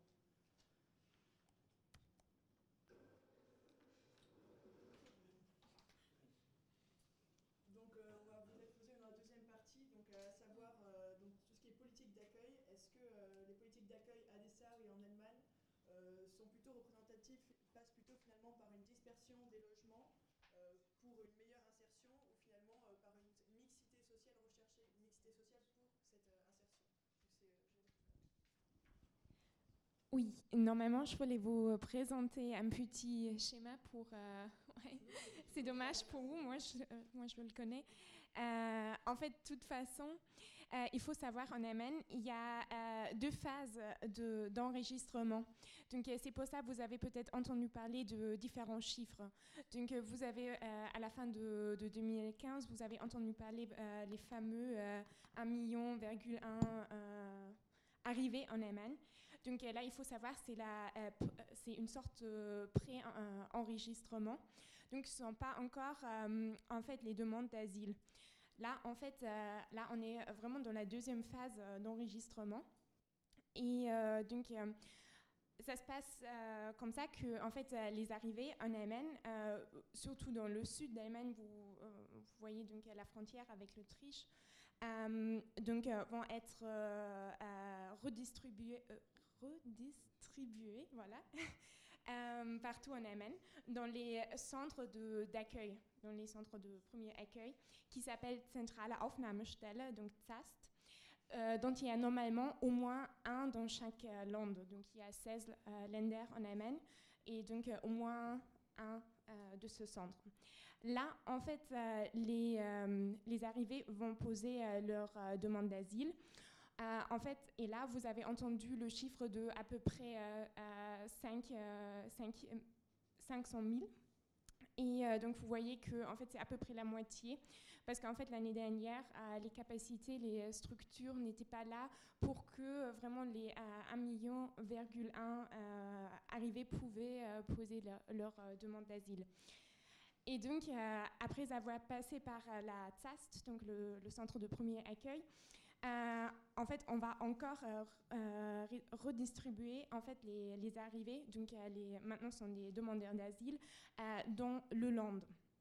Et donc, euh, c'est comme ça qu'ils vont arriver, par exemple, à Dessau. Euh, voilà. Et euh, à Dessau, on, a, on vous avait déjà dit que là, il y a en fait un, logement dispersé partout dans, la ville. Donc, en fait, les, les demandeurs d'asile vont d'abord rencontrer des employés du bureau de l'aide sociale qui sont responsables pour, pour ces demandeurs d'asile qui vont leur donner euh, les clés pour un premier appartement et euh, qui vont être responsables pour tout ce qui est financement, euh, examens médicaux, scolarisation des enfants et tout ça. Et dès qu'ils ont le titre de séjour qui va avec en fait le statut de réfugié, donc ils vont avoir le statut de réfugié et en même temps le titre de séjour, ils vont avoir le droit de travailler en Allemagne. Et donc euh, maintenant, en fait, on passe les, euh, en fait, les responsabilités vont passer du bureau euh, de l'aide sociale au Job Center, qui est le pôle emploi, parce que comme les, les, réfugiés ont le droit de travailler, on va, les, on va essayer de, de les inclure au marché de travail. Voilà. Et ce qui est intéressant pour Dessau, euh, au moment, euh, quand ils ont le statut de, de réfugié, ils sont obligés de quitter le premier appartement, qui est en fait euh, fourni par la ville de Dessau. Donc maintenant, ils vont être obligés de se trouver un, appartement. là, en fait, la ville de Dessau, qui était d'abord responsable pour les logements, travaille, très, en fait, travaille ensemble avec des bailleurs de la ville de Dessau pour qu'on puisse directement proposer des appartements euh, aux, réfugiés. Donc ils vont pouvoir en fait euh, déménager directement, euh, emménager dans un autre appartement. Et voilà, ils vont recevoir tout l'argent pour pouvoir fournir en fait ces appartements parce qu'en fait ils n'ont pas le droit d'amener des, des, meubles de l'ancien appartement. Ils ont juste le droit d'amener en fait tout ce qui est privé. Voilà.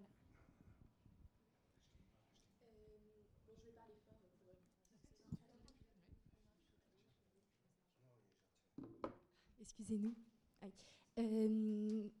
Euh, peut-être on peut vous présenter euh, précisément euh, cette politique de dispersion du logement.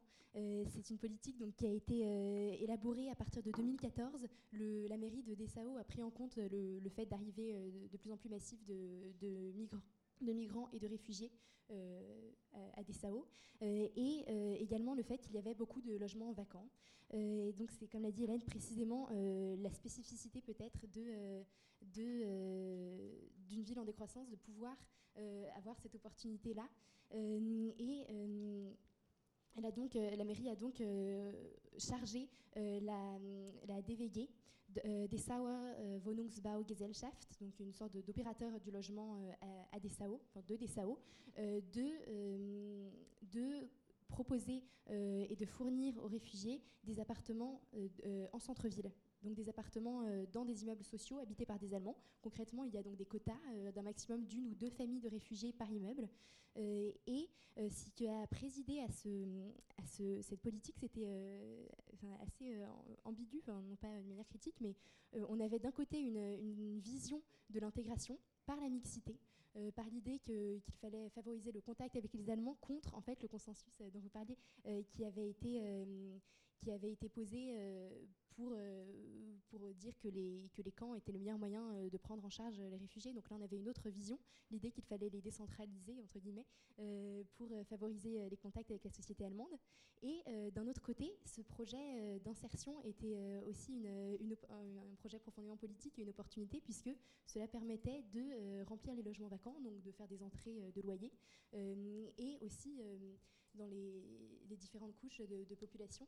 Euh, le fait de pouvoir loger des familles réfugiées permettait d'utiliser euh, les appartements euh, situés au dernier étage des immeubles, notamment, qu'on pouvait plus difficilement allouer aux personnes retraitées. Et, hum, effectivement, nous, on a eu la chance de pouvoir aller d'être invités par plusieurs réfugiés. Et ils étaient systématiquement, oui, il me semble, en tout cas moi ceux chez lesquels je suis allée, systématiquement au dernier étage, avec les moyens, les moyens du bord, parfois dans deux appartements. mais on sentait bien que cela permettait aussi de répondre à, euh, un, vide et, c'était proprement une opportunité pour la ville en décroissance aussi. Donc c'était euh, un projet un peu réciproque. Euh, bon, on va peut-être la voir avant la fin. Merci beaucoup en tout cas. Donc pour remettre ça un peu chronologiquement dans l'ordre dans lequel ça s'est passé, tout d'abord, évidemment, c'est parti. donc il y a eu tout ce qui, on va pas dire crise, mais plutôt vague migratoire à partir plutôt de 2014, de façon assez massive, comme on l'a vu sur le schéma. Et donc l'Allemagne a été euh, et, du coup euh, aujourd'hui, mais c'est vite devenu le premier pays d'accueil, donc en accueillant euh, beaucoup plus que les autres pays européens. Plus du, on a vu plus de 5 fois, cinq fois plus que la France, par exemple, comme on l'a vu. Et du coup, la, politique donc, de, par le logement. Ah, super, merci beaucoup. On en est juste. Voilà, exactement. Merci beaucoup. Donc, les, les, mesures ADSA ont été mises en place à partir de, de 2015, c'est-à-dire l'année dernière, donc ça reste tout récent. Et donc là encore, on manque euh, de visibilité et de projection, mais on a quand même euh, plusieurs mois pour voir euh, comment, passé, comment a été mise en place cette politique, comment elle a été perçue par les réfugiés qui, ont, profité donc, des logements fournis par la DVG, et comment ça a été accepté ou du moins compris et perçu par les Allemands. Encore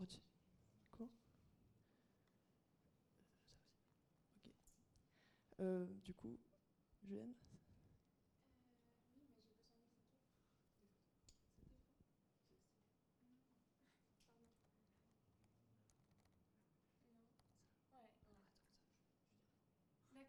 Donc là, c'était juste pour vous, euh, vous exposer certains verbatims qu'on a trouvé particulièrement euh, intéressants sur notre terrain.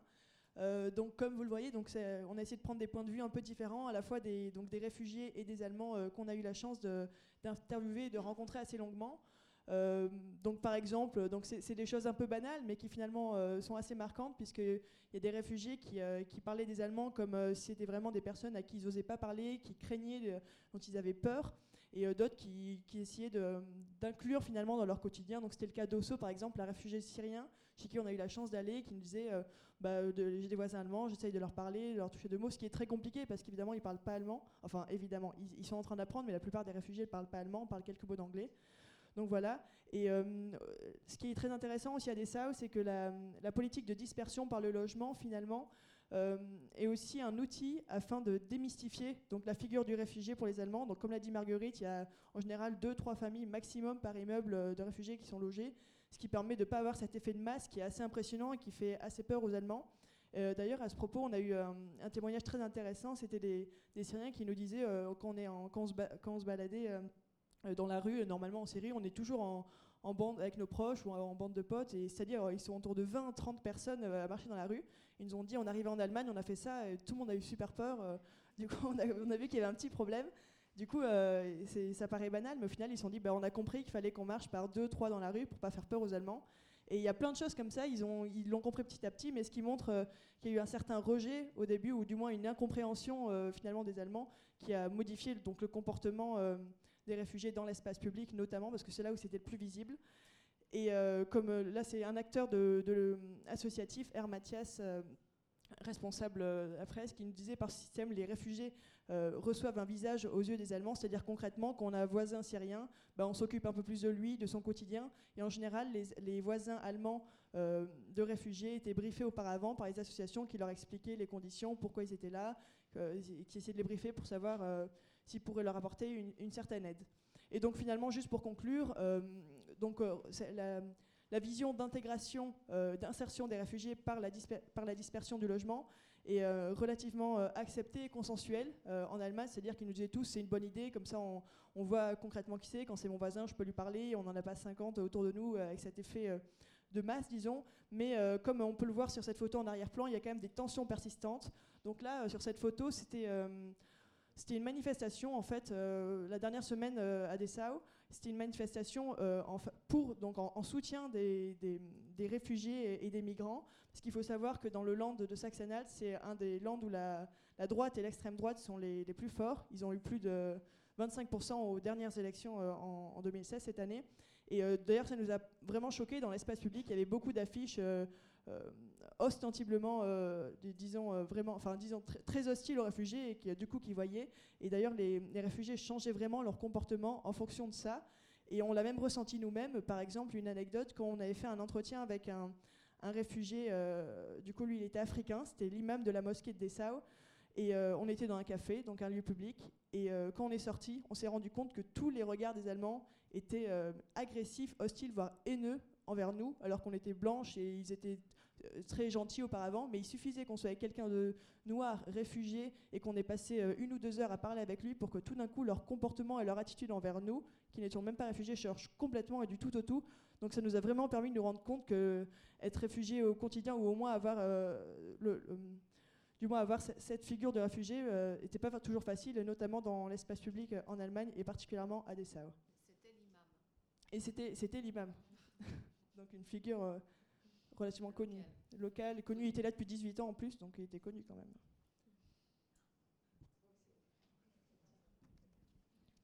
Voilà, les photos alors.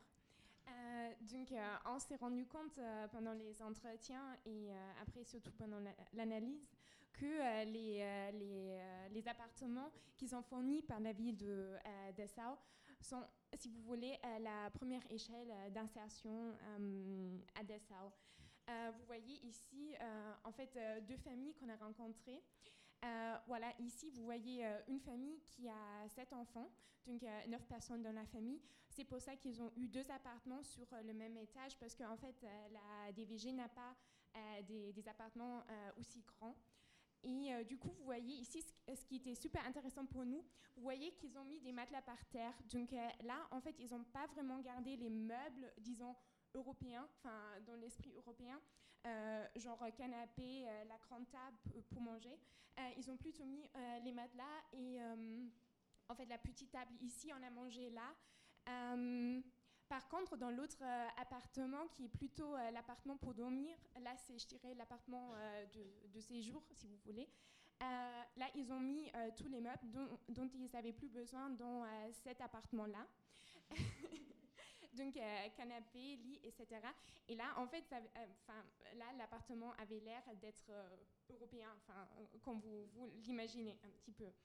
Et donc, en fait, là, on s'est rendu compte, c'est aussi là où, euh, où euh, euh, l'installation commence parce qu'en en fait ils vont, ils vont approprier en fait l'appartement, l'immeuble, tout ce qui est autour, mais en même temps ils vont garder en fait l'esprit et leur culture à eux et le voilà l'exprimer de cette façon. voilà.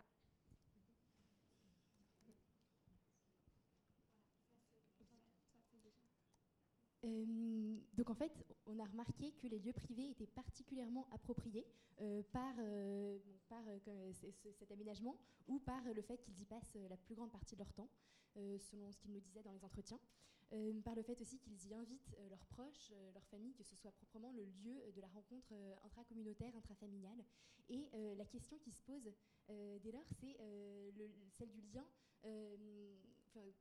entre, cette, importance du lien communautaire dans les espaces euh, privés, dans les lieux privés, et, euh, et la volonté de mixité qui était posée au début par les politiques. Est-ce que euh, cette reconstitution du lien communautaire contrevient et montre, l'échec de cette politique? Dans un, dans un sens, peut-être oui, puisque les lieux privés en fait, sont moins le lieu de la rencontre avec les Allemands que de la reconstitution de la structure communautaire. Mais en même temps, en même temps, en même temps, ce qui nous a marqué et qui nous fallait euh, plus loin, c'est que euh, au sein même de ce lien communautaire, il y a une insertion dans la société allemande qui se joue de manière plus indirecte, et cela euh, par le biais de ce qu'on pourrait appeler les relais de l'intégration, qui sont des, personnes ressources, donc anciennement réfugiés, réfugiés arrivés il y a plus longtemps, ou migrants, et qui sont devenus ensuite, qui ont acquis la maîtrise de l'allemand, et ensuite qui aident les nouveaux arrivants à se repérer dans la ville, à remplir leurs papiers, à faire les bonnes démarches. Euh, et qui relaie donc la, politique d'intégration euh, du gouvernement, de la mairie. Euh, et on peut voir cette ambiguïté entre le lien communautaire et l'insertion dans la société allemande par l'exemple de la mosquée, alors qui par rapport au lieu privé a un statut différent, qui, dépasse le, seul statut du logement. vous remarquez par cette photo de la mosquée que, la mosquée est située dans un immeuble tout à fait lambda, qui, était un immeuble social de, la DVG. Euh, et euh, cette euh, mosquée, une toute petite salle à l'intérieur, salle verte qui reconstitue un peu l'ambiance orientale, est un lieu très structurant pour les réfugiés. Elle a pris beaucoup d'importance avec les vagues d'arrivée, puisque les réfugiés, notamment syriens, se trouvaient être euh, en très grand nombre musulmans et pratiquants. Euh, donc, en un sens, on a un lien communautaire qui se joue ici de manière privilégiée, puisque aussi il y a très peu d'Allemands euh, qui vont à cette mosquée. Mais il y a la figure de, l'imam, le fameux, qui donc lui était anciennement migrant, arrivé à Dessau depuis 18 ans, et qui a été évoqué par plusieurs des réfugiés, sans qu'on demande rien, comme une figure très importante pour leur intégration. Et il disait qu'en arrivant, le premier lieu qu'ils avaient fréquenté, c'était la mosquée. ils étaient arrivés un vendredi. Et euh, à la sortie, il y avait cet homme qui les attendait, qui les a guidés, qui leur a montré les démarches. Et en fait, cela euh, montre bien le lien en fait qu'il y a entre euh, cette, ce lien communautaire qui est, prééminent et une insertion dans la société allemande plus indirecte. Donc en fait, qui permet de dépasser cette contradiction, voilà, tout en montrant cette importance décisive et, structurelle du lien communautaire pour, la, réfugiés. Donc juste pour essayer de retracer les, grandes lignes de notre intervention par rapport à la, problématique générale de, politique du logement, euh, ce qu'on a pu voir, c'est que, en tout cas pour le moment, c'est-à-dire après quelques mois euh, euh, de mise en place donc, des politiques du logement, il n'y a pas encore d'effet concret et vraiment notable d'insertion réelle des réfugiés grâce à cette dispersion du logement. C'est-à-dire qu'en effet, il y a des échanges avec les, voisins de palier, en effet, ils échangent quelques mots, mais euh, on a eu quand même beaucoup de témoignages qui disaient non, j'invite pas encore les personnes que je connais pas, c'est pas ma famille, je vais sûrement pas les inviter chez moi. Je, veux vraiment avoir d'abord avoir confiance en eux, alors que certains étaient là depuis quand même plusieurs mois. Donc ce qui montre quand même, pour le moment, il n'y a, pas encore les effets recherchés à ce niveau-là.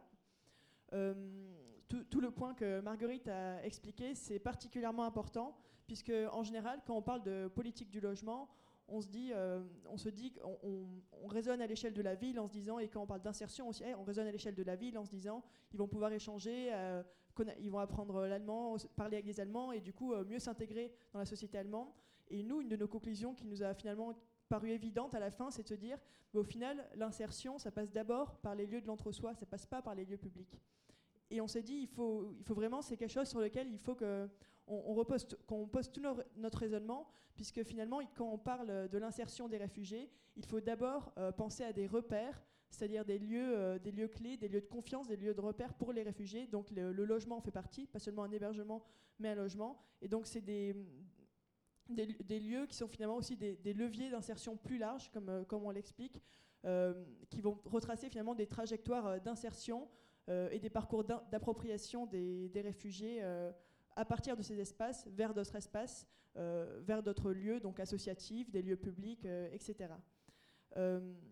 et pour conclure, donc, il y avait un autre, un autre témoignage qui nous a paru intéressant pour ouvrir la, problématique un peu plus largement.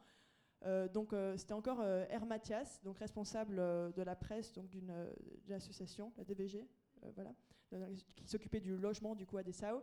Il ne suffit pas de mettre à disposition des appartements, il faut du travail pour les réfugiés. Le logement seul ne suffit pas en lui-même. Donc finalement, il aurait pu faire notre ouverture à lui tout seul. C'est-à-dire que évidemment, la politique du logement est un outil essentiel pour l'insertion et l'intégration des réfugiés dans une ville comme Dessau. Mais il faut euh, compter et compléter surtout cette politique par des politiques culturelles et économiques. Et c'est évidemment un point qui, nous est, a toujours été abordé sans qu'on le demande par euh, l'ensemble des acteurs impliqués dans l'intégration et l'insertion des réfugiés. Par exemple, euh, on allait voir des professeurs d'allemand euh, qui donnaient des cours, du coup, d'allemand, des cours évidemment d'allemand à des, à des réfugiés, et donc expliquaient que finalement, sans, sans, la maîtrise de la langue allemande, ça paraît banal, mais il ne peut pas avoir d'insertion. Donc même si on est logé à côté d'un allemand, si on le voit tous les jours, si on lui parle, si on ne parle pas allemand, c'est bête, mais on ne va pas le comprendre. Ça, ça passe aussi par une compréhension culturelle. C'est pour ça qu'il y a par exemple des cours de cuisine, des choses comme ça, donc de compréhension entre les cultures et économique, ce qui est un point particulièrement important dans notre cas, puisque un réfugié tout ce qui est démystification de et acceptation de la, figure du réfugié ne peut être faite que si on arrête d'avoir cette, euh, méfiance à l'égard des réfugiés, ce qui n'était pas possible euh, dans une grande partie quand on sait que les, enfin en tout cas à Dessau, les réfugiés vivaient grâce aux aides sociales. Et donc euh, tous nous manifestaient la volonté de trouver un travail en général en fonction des compétences qu'ils avaient et des métiers qu'ils exerçaient auparavant, mais ce qui n'est pas facile à Dessau, sachant qu'il y avait un taux de chômage, relativement élevé, autour de 8% quand même, donc ce qui est élevé pour là-bas plus bas qu'en France quand même, mais relativement élevé. C'est-à-dire que là-bas, les jeunes partaient euh, dans les plus grandes villes, Leipzig, Berlin, euh, voire plus, euh, pour trouver des emplois. Donc évidemment, à partir de là, à partir de ce constat, c'est quand même relativement difficile de se dire on va trouver en plus des emplois pour des réfugiés. Et pourtant, c'est un outil essentiel pour avoir une insertion complète des réfugiés. Donc dans notre cas, sur notre terrain de recherche à Dessau. Voilà. Merci beaucoup.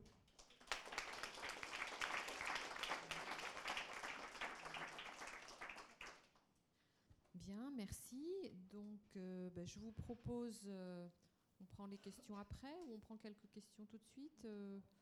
Voilà, on va enchaîner avec la table ronde et, et, donc ensuite, vous pourrez poser des questions sur l'ensemble des interventions. Il y a une, un temps de parole laissé à la salle.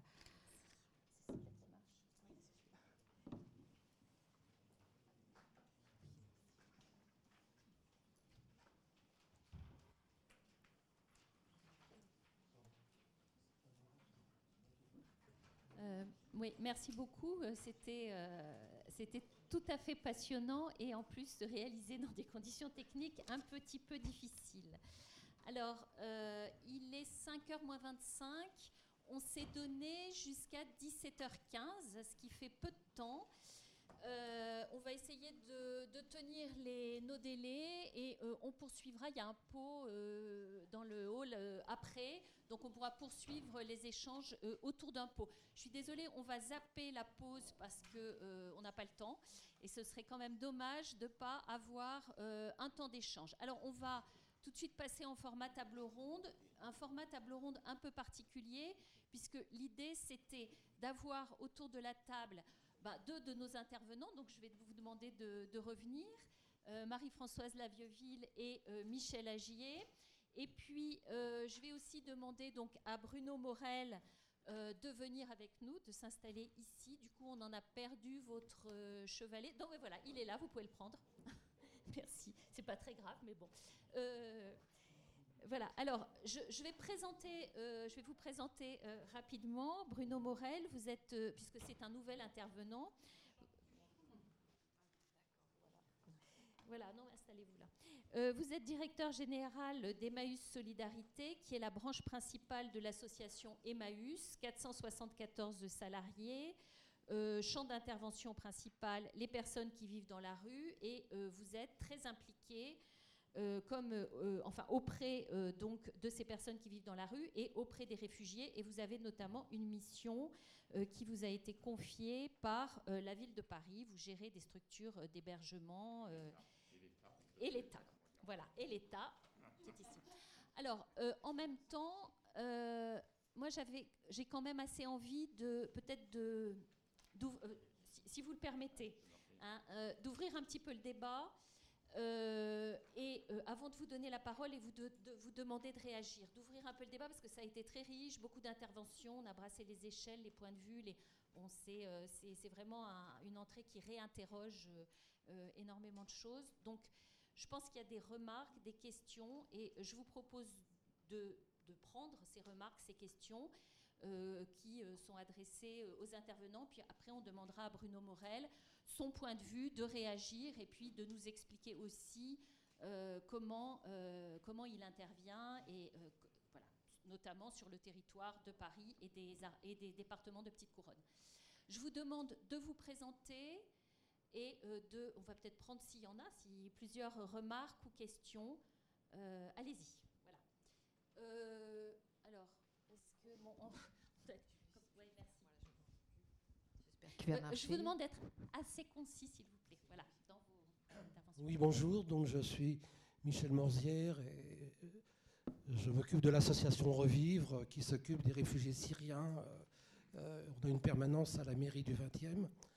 on a reçu l'année dernière plus de 1000 réfugiés à notre permanence. Alors, je crois qu'il faut bien différencier les. moi, on a la pratique avec toutes nos difficultés avec trois niveaux de difficulté. La première difficulté, c'est l'hébergement de toute urgence, c'est-à-dire les, les, familles qui arrivent, qui arrivent, euh, qui ont passé à travers l'Europe. On a encore des cas euh, hier, avant-hier, une famille, quatre enfants, qui n'est pas du tout passée ni, ni relocalisée, etc., qui ne sont pas dans des squats et qui demandent simplement de pouvoir se loger. Donc là, on a la seule solution qu'on a, je m'adresse à Madame la, vieille ville, c'est par, les plateformes, des difficultés énormes.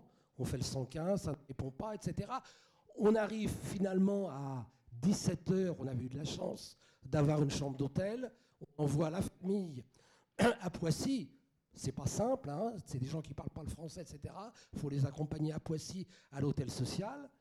Le lendemain, on les voit revenir à notre permanence parce que l'hôtel leur a dit, l'hôtel social, ah mais on a une nuit que pour vous, il faut encore attendre pour la nuit d'après. Et on recommence toute la journée avec stress en se demandant, pourvu qu'on ait enfin une réponse ce soir pour eux.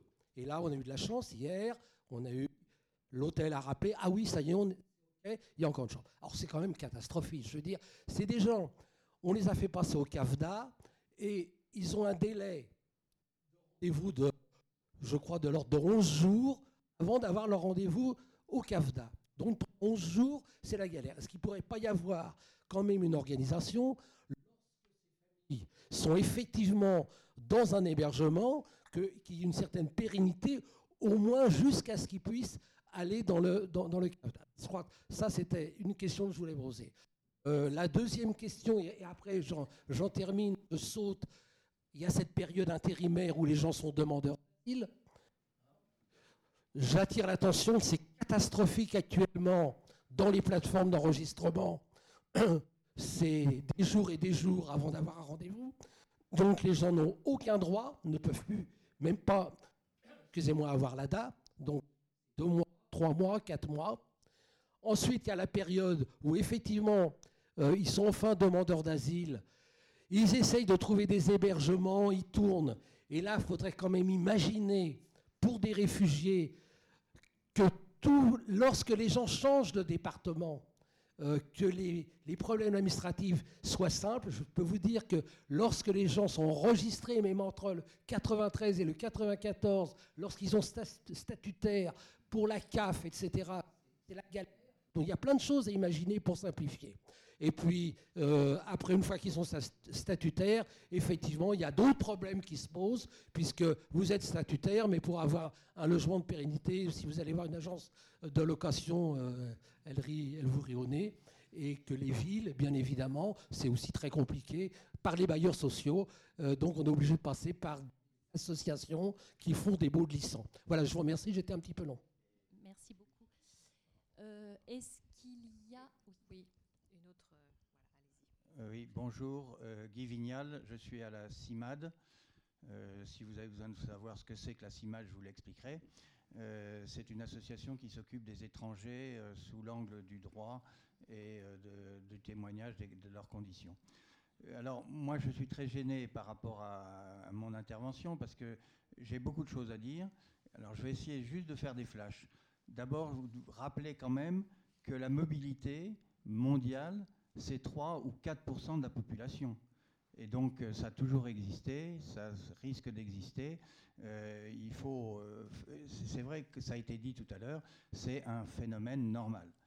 La deuxième chose que je voudrais dire, c'est que quand on parle des, gens réfugiés ou autres, enfin, c'est des personnes. Ce sont des personnes avec une histoire, un vécu, un traumatisme, un avenir, et que pour des questions tout à fait compréhensibles de, pouvoir traiter le problème, on fait des catégories. On, enfin, les pouvoirs publics font des catégories. Et donc là, on pourrait revenir sur la Convention de Genève, on pourrait revenir sur le, les, différents... Alors on, a en fait, dans les gens qui arrivent, qui sont des migrants, des demandes et des aspirations complètement variées.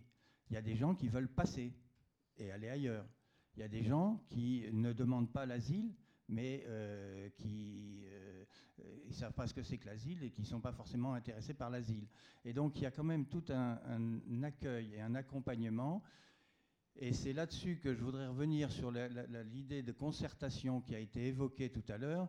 Je trouve que la concertation, c'est très joli de le dire comme ça, mais ça ne s'est pas fait. Que ce soit pour la loi asile, on, on a écouté un certain nombre d'associations, mais euh, c'est je, vous écoute et je fais ce que je veux. Pour les campements, c'est euh, aussi un peu la même chose. Moi, j'ai été un peu plus dans celui d'Austerlitz. Euh, c'était, voilà, on va faire ça. Et quand on demande, mais est-ce qu'on pourrait avoir le suivi, comment ça se passe, etc., il n'y a plus d'interlocuteurs. Et je trouve que ce problème de concertation, c'est aussi le problème de comment on fait vivre la vie citoyenne.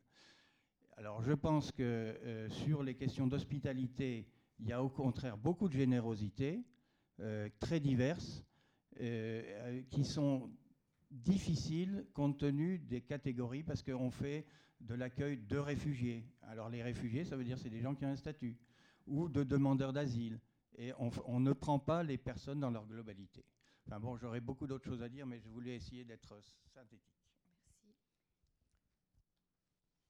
Est-ce qu'il y a d'autres remarques ou questions Une question euh, liée à Alain Coste d'une coopérative qui s'appelle Scope Atelier 15, euh, architecte urbaniste, et on a, été porteur de projet d'un d'un habitat passerelle à Ivry-sur-Seine, qu'on avait espéré ville incluante et qu'on espère toujours ville incluante, avec plusieurs acteurs et qui partait d'un réseau de coopératives d'habitants, une cinquantaine de familles qui s'étaient dénommées les voisins, euh, et qui parlait d'autres voisins justement euh, qui occupaient, euh, qui occupaient un, terrain de la ville de 14 000 m2 et qui était parti sur un projet en, donc en intervention citoyenne avec la Fondation Abbé Pierre, Abbé, Émeuil Solidarité et SADG en particulier, France Terre d'Asile avec Radek Fissek qui n'a pas tout à fait le même commentaire que vous sur la réforme, sur le droit d'asile qui pour l'instant n'a pas, on ne mesure pas encore ses, ses, conséquences. Euh, il est plus pessimiste que vous, a priori, surtout derrière les derniers engagements de la, de la France en la matière.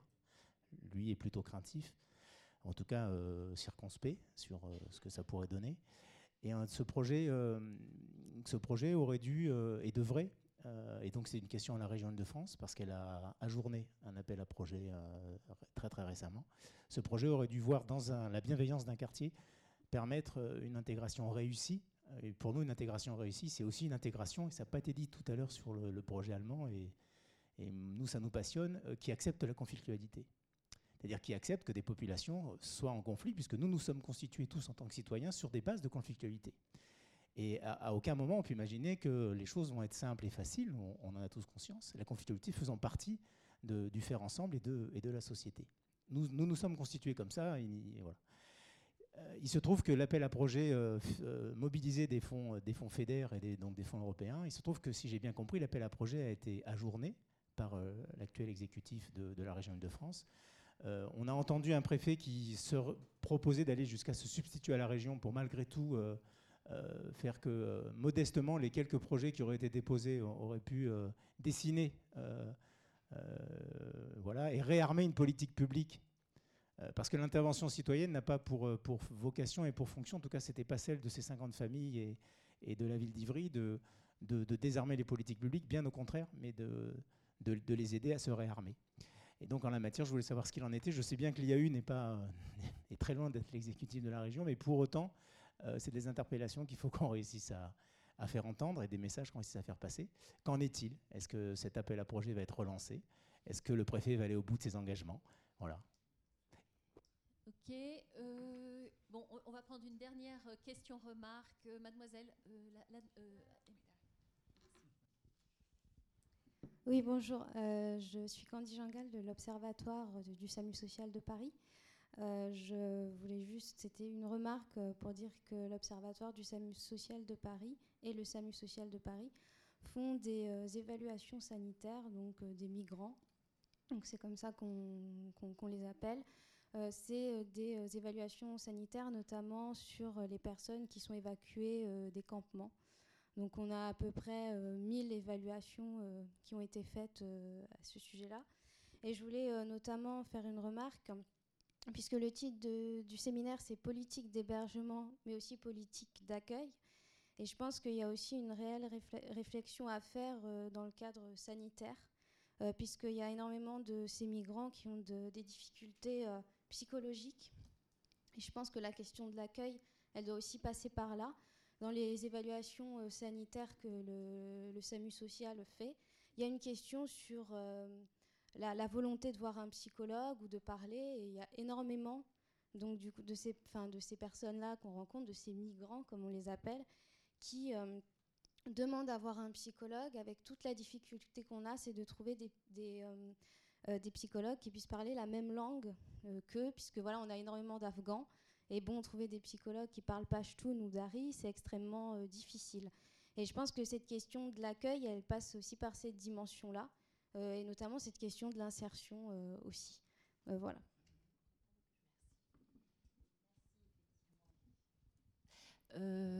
alors, les questions s'adressent, enfin, dans ce que j'en comprends, je crois que bon, à la région, mais là, vous me permettrez de botter en touche parce que je n'ai pas de, réponse à vous apporter.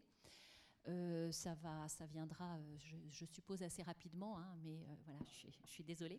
elle s'adressait aussi notamment à l'État, et donc peut-être Marie-Françoise Lavieuville, je, vous laisse la parole, et puis après on passera la parole à Benoît Morel. Et, et, et ensuite on redemandera à Michel Agier.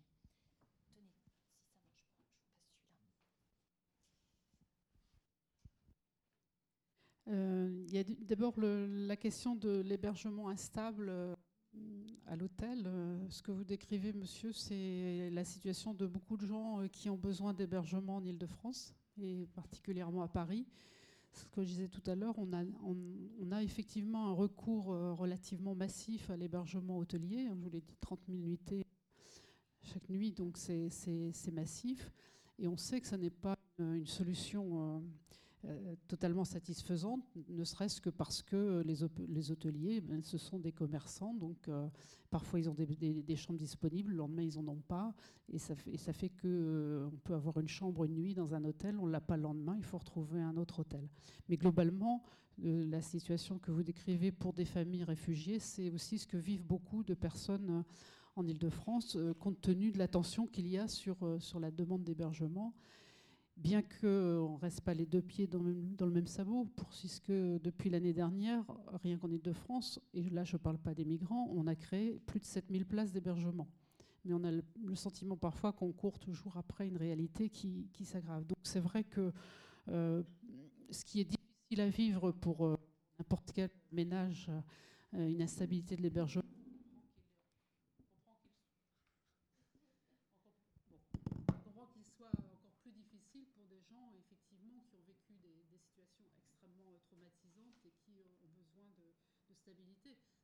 qu'on s'est d'ailleurs engagé dans ce de réduction des unités hôtelières. Euh, mais parfois, on est, enfin, compte tenu de, la, place que prend l'hôtel dans l'hébergement, on va malheureusement pas euh, passer du jour au lendemain de 30 000 unités à zéro et on est encore obligé d'avoir recours euh, à pense que vous avez signalé aussi les questions d'organisation administrative. on a huit départements en Ile-de-France, je ne vous apprends rien, et c'est vrai qu'une des, difficultés, c'est qu'on a encore des, organisations très liées au département, alors que le déplacement des personnes se fait euh, évidemment à l'échelle de la région et les personnes s'exonèrent assez facilement des, frontières départementales. Donc on essaie aussi de, développer une culture de l'interdépartementalité pour euh, essayer qu'au moins euh, on ait des réponses homogènes, quel que soit l'endroit du territoire auquel s'adresse. En tout cas, s'agissant des, s'agissant des réfugiés, il y a effectivement une, une, réflexion euh, à l'œuvre pour essayer d'avoir euh, une gestion régionale de la file d'attente hein, euh, et une répartition aussi donc, des, fameux rendez-vous que vous évoquiez plus fluide en fonction des, disponibilités qu'il y aura là ou là. Ceci étant, et je ne l'ai pas caché, le dispositif de, l'asile en Ile-de-France, il a été calibré voilà, pour répondre à, un flux moyen. Et, là, très nettement, on a des, difficultés entre euh, le, la, possibilité pour les permanences et pour les guichets d'absorber la, demande et, une demande qui effectivement est supérieure aux capacités d'absorption. Euh, sur l'accès au logement, je vous ferai la même réponse. L'accès au logement, ce n'est pas, pas, un scoop que je suis en train de vous dire, notamment au logement social, est compliqué en Ile-de-France pour des personnes à faibles ressources ou sans ressources, euh, évidemment. Donc euh, ce qui est vrai là aussi pour, euh, pour la elle, est vraie pour, le, pour, les réfugiés. Et c'est pour ça qu'on euh, essaye quand même au maximum de proposer des, solutions logement en province, parce qu'à Paris on n'est pas des SAO, mais dans certaines villes moyennes en France, on est dans la même situation, avec du logement disponible immédiatement. Et, il faut qu'on puisse proposer ce choix aux personnes c'est bien sur la base du volontariat, mais quand même leur expliquer qu'à un moment, à Paris, ils attendront 8 ans un logement social et que s'ils acceptent d'aller en province, ils auront un, logement immédiatement. Après, euh, on, aura les questions que les, derniers intervenants ont posées, c'est-à-dire qu'il faut qu'à côté du logement, on puisse aussi euh, proposer une insertion professionnelle, une insertion sociale. Mais ça peut marcher. Sur les 500 personnes qu'on a accueillies en provenance de Munich à l'été. Elles sont toutes aujourd'hui relogées, à l'exception d'une poignée d'étudiants pour lesquels euh, il faut des solutions spécifiques en Ile-de-France. Elles sont toutes relogées en province. Et on voit que ça, peut marcher. Mais euh, effectivement, euh, on ne va pas régler la, question du, logement en Ile-de-France là non plus du jour au lendemain. sur l'appel à projet, je ne me prononcerai pas non plus, puisque effectivement, c'était bien une gestion par, par la région c'est pour rappeler qu'il y a effectivement des, fonds européens qui doivent permettre de soutenir ce type de, projet que vous, indiquez. Euh, alors, je ne sais pas si le préfet se, substituera au président de la région. Euh, en tout cas, on, recherche des formules aujourd'hui euh, d'hébergement, effectivement, sous forme de modulaire à, installer sur du, terrain public si possible, parce que je pense qu'on a un peu épuisé, sauf si, sauf si vous me dites à la sortie, moi je connais un, immeuble qu'on pourrait utiliser. Je crois qu'on a un peu, un peu utilisé toutes les, les ressources en, en immeubles immédiatement utilisables pour faire de l'hébergement. Il, en existe d'autres aujourd'hui, mais euh, pour lesquels il faut des transformations, des travaux, donc euh, qui demandent un peu de temps. Mais ce qui était immédiatement utilisable, je, pense qu'on a, aujourd'hui utilisé.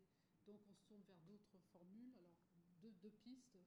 Euh, l'utilisation de bureaux qu'on puisse transformer relativement rapidement pour faire de l'hébergement, et puis effectivement des, formules de, de modulaire sur, euh, sur du terrain.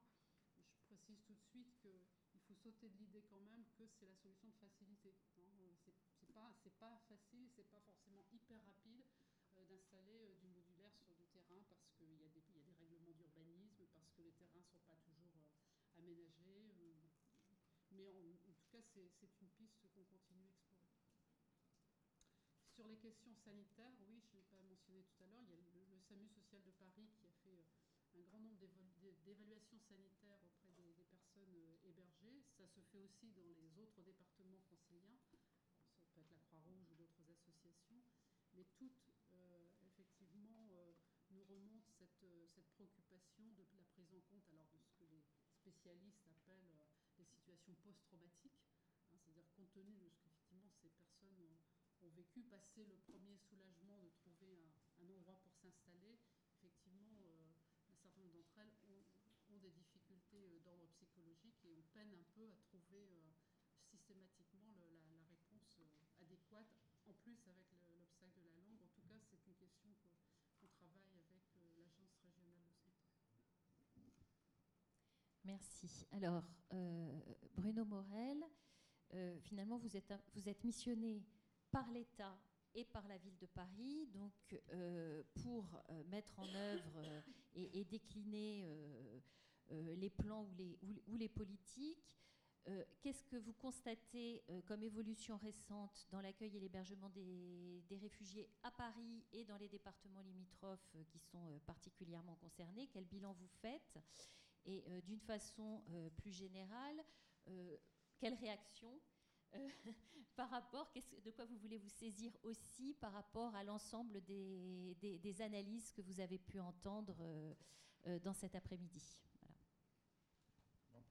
Merci, l'exercice va être facile. Euh, euh, moi, j'ai envie d'intervenir sur, sur, sur, sur, trois sujets. Le premier sujet, c'est effectivement faire un peu un bilan de cette évacuation des, des campements. Le deuxième sujet, ça va être un sujet, c'est un bilan mitigé, on va dire, voilà, mitigé. Euh, deuxième sujet, un sujet de fierté, c'est-à-dire comment on peut transformer d'un squat extrêmement violent un centre d'hébergement pour migrants. Et je pense à l'exemple, pour ceux qui, ont lu un peu la presse, de Jean Carré, où on a pu faire quelque chose de plutôt bien et, qui rebondit un peu sur les sujets qui ont été abordés avant, sur euh, les aspects culturels, l'apprentissage du français, etc. Et puis troisième sujet, ça a été un peu mon dada dès cette crise, ça a été le, attention au risque de concurrence entre, entre publics, et c'est ce que Marie-Françoise évoquait tout à l'heure. D'abord, un sur la situation des campements. Euh, ce matin, euh, j'étais à la 21e évacuation d'un campement euh, depuis le 2 juin dernier. 2 juin dernier, évacuation du campement de la Chapelle, c'était 380 personnes qui étaient repérées sur ce campement. Elles n'étaient pas dans la nature. Nous, on avait une mission de coordination humanitaire auparavant, depuis quelques mois. Alors là, pour le coup, missionné par la ville de Paris, où on avait euh, essayé de faire la coordination avec les, associations et surtout mis à l'abri les publics les plus vulnérables. Quand je dis vulnérables, ça ne veut pas dire qu'ils sont tous vulnérables. Hein. Ils sont tous dans des conditions indignes. Mais femmes, euh, femmes enceintes, euh, enfants. Le 2 juin, il fallait bien entendu faire cette évacuation. Là, on n'a pas été d'accord et on a fait remonter nos remarques, ça va, je suis correct quand je dis ça? Euh, on a fait remonter nos remarques, c'est que euh, ça a été une opération de mise à l'abri et pas une, opération d'hébergement, celle du 2 juin. Pourquoi je dis ça D'abord, c'était une opération un peu traumatisante pour les publics parce que fortement policière. Euh, deuxième remarque, c'était pas automatiquement des hébergements, ça pouvait être des orientations hôtelières, donc sans accompagnement social. Et la durée, on ne savait pas grand-chose. On communiquait sur, euh, bah, on va voir un jour, deux jours, trois jours. C'est-à-dire que c'est idiot, si je puis me permettre, de sortir des gens de la rue pour les remettre deux ou trois jours après. Avec plusieurs associations, on a fait remonter, et force est de constater qu'on a été entendu sur ces revendications. Qu'est-ce qui se passe depuis le 2 juin? Donc, 20, euh, 21 opérations, donc vous imaginez sur le rythme, on en fait à peu près deux par mois, mais ça, s'accélère à l'heure actuelle. Et puis c'était des opérations, à part la Cité de la Mode qui a été un peu, un peu plus compliquée, il y avait beaucoup de monde, des opérations euh, qui se passaient plutôt bien.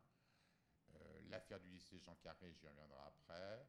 Et puis la fameuse euh, évacuation pour la troisième fois à Stalingrad, le, le 2 avril. On savait qu'il y avait du monde, notre maraude y passait, on pensait 900, 1600 personnes à héberger. Et là, là aussi, je constate qu'il y a eu des,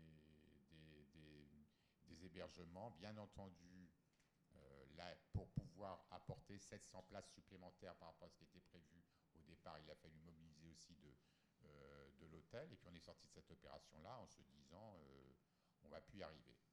Donc c'est vrai que nous, on a appelé un changement de méthode, on pourrait y revenir un peu sur ce genre de changement de méthode. Ça, veut dire quoi? Ça veut dire qu'il faut anticiper les choses, il faut vraiment qu'on se pose autour de la table et qu'on voit comment on traite les situations.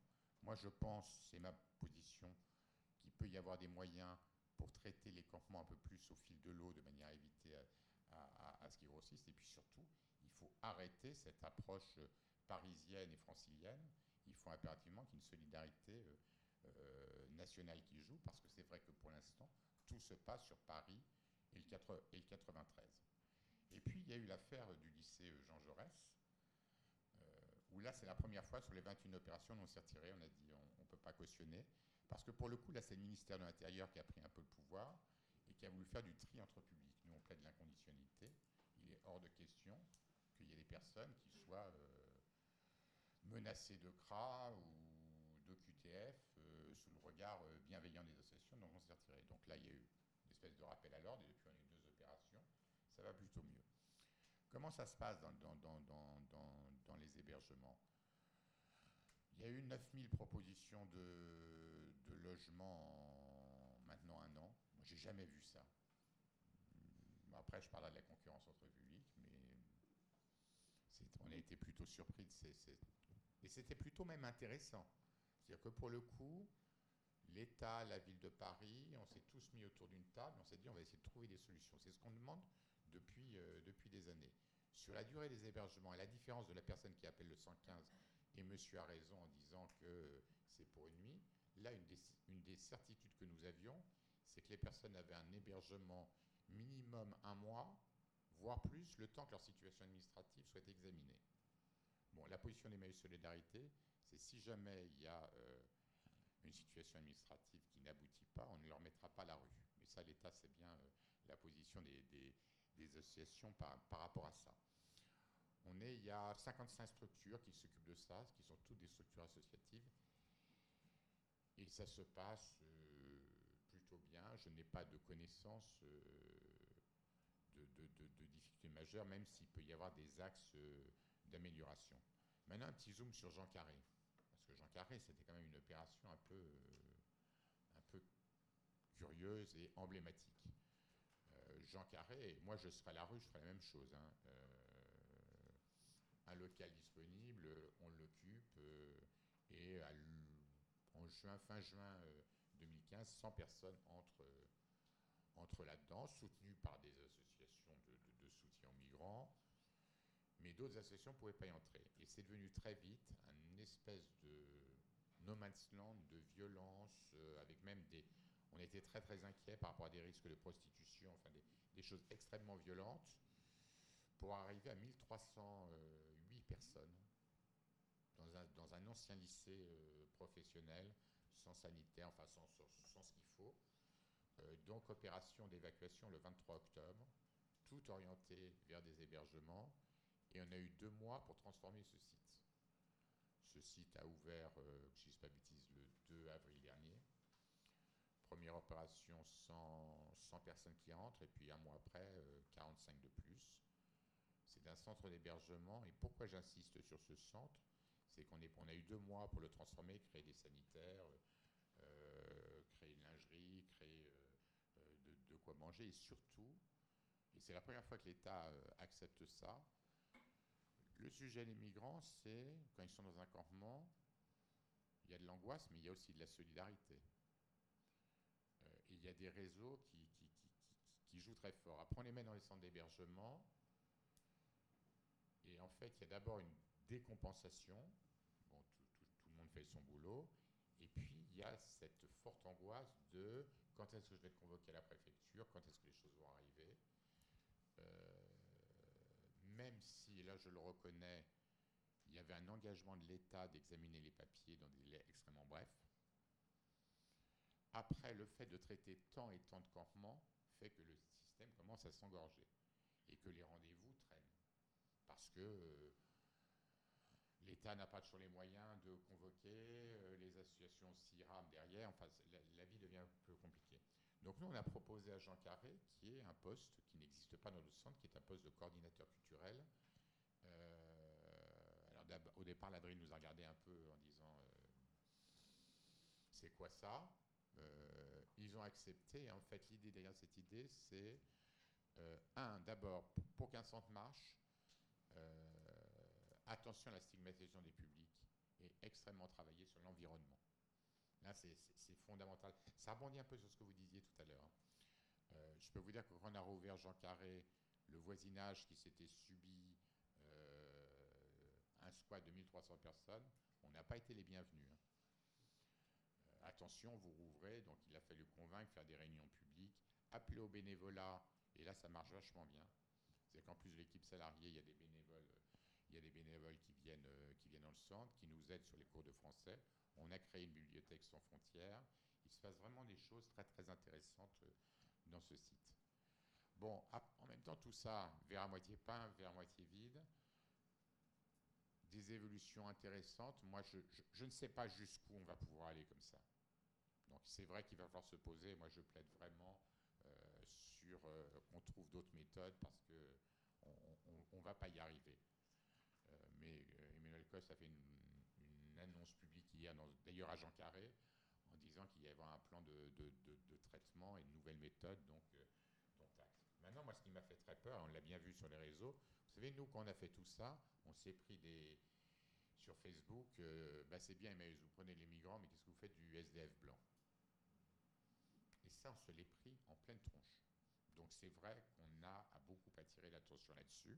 Et pour plus, on avait une trouille, c'était euh, le plan, alors, veille saisonnière. Alors, pour, euh, ça, c'est veille saisonnière, c'est pour les, les professionnels. En fait, c'est le joli nom du plan hivernal mais qui n'est plus qu'hivernal, qui n'est pas que, que, hivernal, et on a dit on ne va pas y arriver.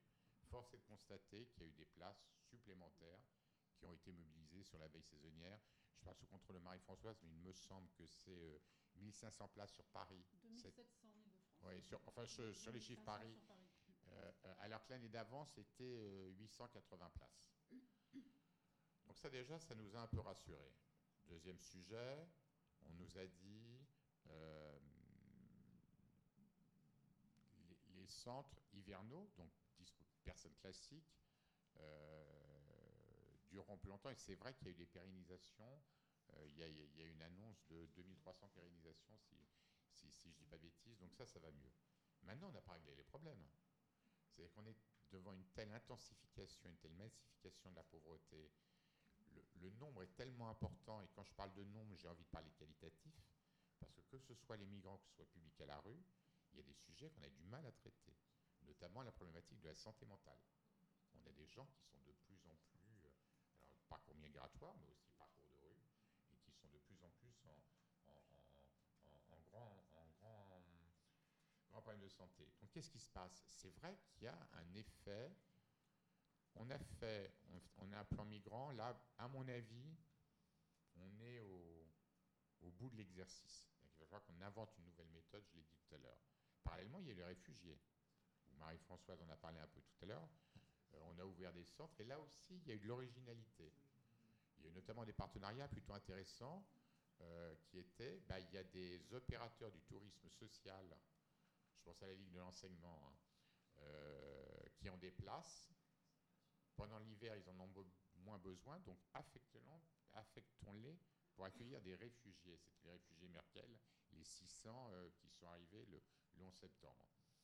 Et c'est vrai que ça, ça a plutôt bien marché, qu'ils sont partis en, province par rapport aux, engagements des 700 maires volontaires suite à l'annonce euh, du président de la République.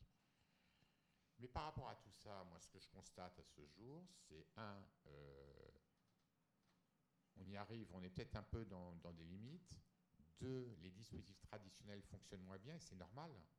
Euh, on n'arrive plus, les maraudes n'arrivent plus à trouver de place pour les les accueils de jour sont un peu embolisés, la fluidité des structures traditionnelles est un peu bloquée parce qu'il y a un effet de, réservation pour, euh, pour, euh, pour les migrants. Et puis le dernier sujet, euh, moi qui m'inquiète beaucoup, c'est parce qu'on parle de l'État qui fait ce qu'il peut, on parle de la ville de Paris qui a plutôt été acteur, mais il faut parler aussi des autres collectivités. Moi j'étais très frappé on a beaucoup parlé du maire du 16e, euh, qui a beaucoup communiqué sur la création d'un Sangat dans le 16e, alors que c'était du public SDF traditionnel. Moi, je peux vous dire, alors voilà, je ne vais pas l'énoncer, mais je vais me faire plaisir, un arrondissement voisin du 16e pour lequel on a ouvert cet hiver un centre famille. Alors ça, c'est intéressant. Dans les anciens locaux de Canal+, ça veut dire qu'on peut transformer des bureaux, c'est un peu l'idée que disait Marie-Françoise Laville tout à l'heure, transformer des bureaux en centre d'hébergement. Mais ce monsieur communique sur le fait que là aussi, on a créé un SANGAT alors que c'est un centre d'hébergement pour familles à la rue. Donc on a un souci, même s'il y a une formidable mobilisation, mais qui à mon avis, je reviens sur cet effet de mobilisation, la, photo du, du, gamin là, Elan, ça a entraîné effectivement des réactions très positives, mais, mais c'est des réactions extrêmement ponctuelles. Euh, enfin, je veux dire, c'est pas, pas si simple euh, de, de, de, répondre à ce bénévolat. Mais à côté, de tout, à côté de tout cela, on a quand même des mesures de désengagement des collectivités locales. Alors, je sais que je suis dans une structure particulière ici, alors vous n'allez pas entendre. Mais, le Conseil régional Île-de-France a fait des trucs curieux. Euh, alors, je vais vous donner un exemple qui n'est pas un exemple migrant, mais, euh, la région participait pour les bénéficiaires de l'aide médicale État une participation aux frais de transport. Une des premières décisions, l'achat de la carte Navigo, des premières décisions a été de se reculer de ce financement. Comment font les gens qui sont à la rue, qui ont besoin de faire des déplacements? C'est évident, ils vont truander. C'est évident, ils ne peuvent pas faire autrement. Bon, alors je ne vous fais pas le show euh, des logements euh, PLAI, mais il n'y a pas que la région Île-de-France. Hein. Il y a des reculs qu'on constate sur le RSA, euh, sur le FSL, dans d'autres départements. Donc on est vraiment dans quelque chose d'extrêmement euh, compliqué sur lequel il faut être très très vigilant sur le message. Nous, notre message, c'est en fait, j'ai pas envie de parler de migrants, j'ai envie de parler de personnes à la rue. Et c'est pour ça qu'on intervient. On n'est pas devenu. Euh, il y a des spécialistes sur les sujets des migrants. On n'est pas devenu les spécialistes des migrants. On est devenu une association qui continue, qui est dans sa continuité qui prend en charge toute personne à la rue, qu'elle soit migrante, réfugiée euh, ou SDF, euh, bon teint, si vous, si vous m'en permettez l'expression. Euh, il y a tellement de, enfin, ça ouvre tellement de questions que voilà, Marie-Françoise Laveville doit nous, quitter pour, cause de train. Merci beaucoup d'avoir d'avoir été là. Euh, et puis, on va, on va essayer de. On va tenir les délais. Donc, je, suis désolée, c'est très frustrant. Moi, je voudrais donner la parole. Euh, enfin, c'est pas en conclusion, mais je voudrais reboucler, redemander à, Michel Agier. Euh, brièvement euh, de, réagir sans, sans, vous poser de questions spécifiques, mais en, vous en laissant ouvert le, le, champ. Voilà. Mais je vous demande encore quelques minutes et après on, on lève, on lève le camp. Oui, D'autant plus que je... oui, on lève. on fiche le camp, on lève le camp. Avec camp, il y a Euh, le lit de camp, euh, on s'en campe. Donc je vous invite à aller au, euh, à la Cité de, l'architecture pour voir une exposition qui s'appelle Habiter le campement, que, dont j'ai été conseiller scientifique et qui est organisée par une, une architecte où on voit euh, toutes sortes de camps de campement, ce qui permet aussi de, de, sourire euh, en voyant des camps de des camps de festivaliers et toutes sortes d'abris provisoires et d'établissements précaires. Euh, je n'ai aucune, légitimité ni envie d'ailleurs de, faire des, observations sur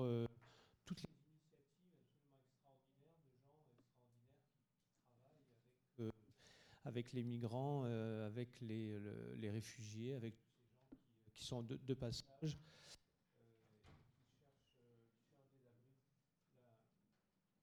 Marie-Françoise vient, vient, de partir, mais elle, elle, me répondait en se sentant euh, dans l'esprit de, de, défenseur du point de vue de l'État que j'aurais euh, pardon que que j'aurais euh, attaqué en parlant de bureaucratie, de, l'inhospitalité, mais j'ai l'impression que tout ce que j'ai entendu a, beaucoup répondu déjà à ça. Il n'y a aucune, accusation. En tout cas, je ne suis pas du tout dans l'accusation et la dénonciation. Mais euh, c'est vrai, c'est vrai qu'il y a eu, il y euh, beaucoup d'initiatives qu'on appelle citoyennes, que moi je, je vois comme étant la réalité de la société, qui ne se reflètent pas dans les bureaucraties de l'État ou dans les médias. Euh, les deux nous donnent, une, image d'hostilité à l'égard de l'étranger qui est un petit peu la base profonde sur laquelle euh, se font diverses choses, de tentatives de logement, d'urgence, etc. Mais la base profonde depuis de nombreuses années, et ce n'est pas un seul gouvernement, c'est plusieurs depuis très longtemps, c'est euh, l'hostilité à l'égard de l'arrivée de l'étranger, à celui qui vient d'ailleurs, etc. Donc c'est ça qui est, en cause dans euh, ce que j'appelle la, bureaucratie de l'inhospitalité. Parce que oui, je, je, le confirme, je le confirme, c'est un, et puis vous le confirmez tous, c'est vraiment un parcours du combattant pour arriver à ce que euh, ces élans qu'on voit aujourd'hui d'hospitalité privée puissent se réaliser. Il y a juste un point euh, très rapidement, on associe des, moi ce que j'appellerais de retour ou réinvention de l'hospitalité privée à euh, la photo du petit Thaïlande, etc. Je ne crois pas que ce soit seulement ça. ça. serait, ça pourrait être ça, il n'y aurait aucun mal, mais je pense que ce n'est pas seulement ça. Je pense qu'il s'est passé quelque chose euh, dans l'année 2015 où euh, la, posture du gouvernement allemand, et d'Angela Merkel en particulier, a surdéterminé le regard qu'on pouvait porter sur une euh, photo d'enfant euh, mort euh, sur une plage turque. Parce que, comme l'a bien montré Karine Fouteau, journaliste à Mediapart, des photos d'enfants morts sur les plages, il y en a eu des tas avant. Il y en a eu des dizaines et des dizaines sans que cela provoque quoi que ce soit. Et il y en a eu après, je ne sais pas si vous avez su, mais Libération, un mois après, a fait une première page avec une photo d'enfants morts sur la plage, ce qui n'a provoqué aucune réaction. Donc, cette photo, alors il faut, faire des analyses de communication, des analyses de médias, etc., que je ne ferai pas, mais cette photo est tombée au moment exactement où l'Allemagne venait de prendre une posture qui était de dire arrêtons, le, massacre, ouvrons les frontières, et, euh, et, nous, sommes capables, l'Europe, de, de, prendre en charge ces, ces arrivées euh, dans ces conditions difficiles, nous sommes capables de mobiliser, de nous mobiliser.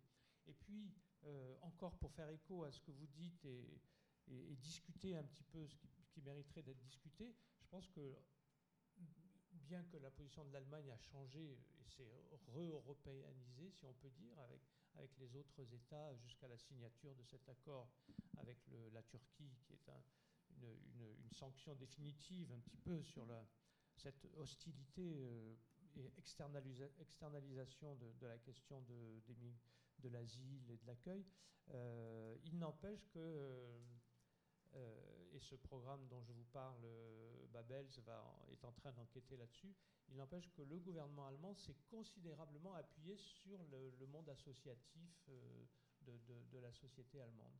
Et je pense que en France, puis vous êtes là pour le montrer, à partir du moment où l'État ferait un peu confiance à la société, et je pense qu'on a en France un problème de relation pleine de méfiance de l'État vis-à-vis de la société, euh, les euh, politiques d'hospitalité seraient possibles à réenclencher assez facilement, les problèmes bureaucratiques seraient plus faciles à résoudre. Euh, la, forme de l'accueil, la, la, forme de cette hospitalité entre privé et public, là pour le coup, c'est c'est vraiment intermédiaire, pourrait être euh, euh, réenclenché, réinventé. Voilà. Je sais pas, merci en tout cas pour tous vos, témoignages que je trouve très riches. Euh, juste un tout petit mot, c'est intéressant ce que vous dites parce qu'en préparant cet après-midi, euh, on a eu au téléphone euh, différentes personnes qui auraient aimé être là, qui n'ont pas pu être là. Et euh, j'ai eu notamment un élu de la ville de Montreuil.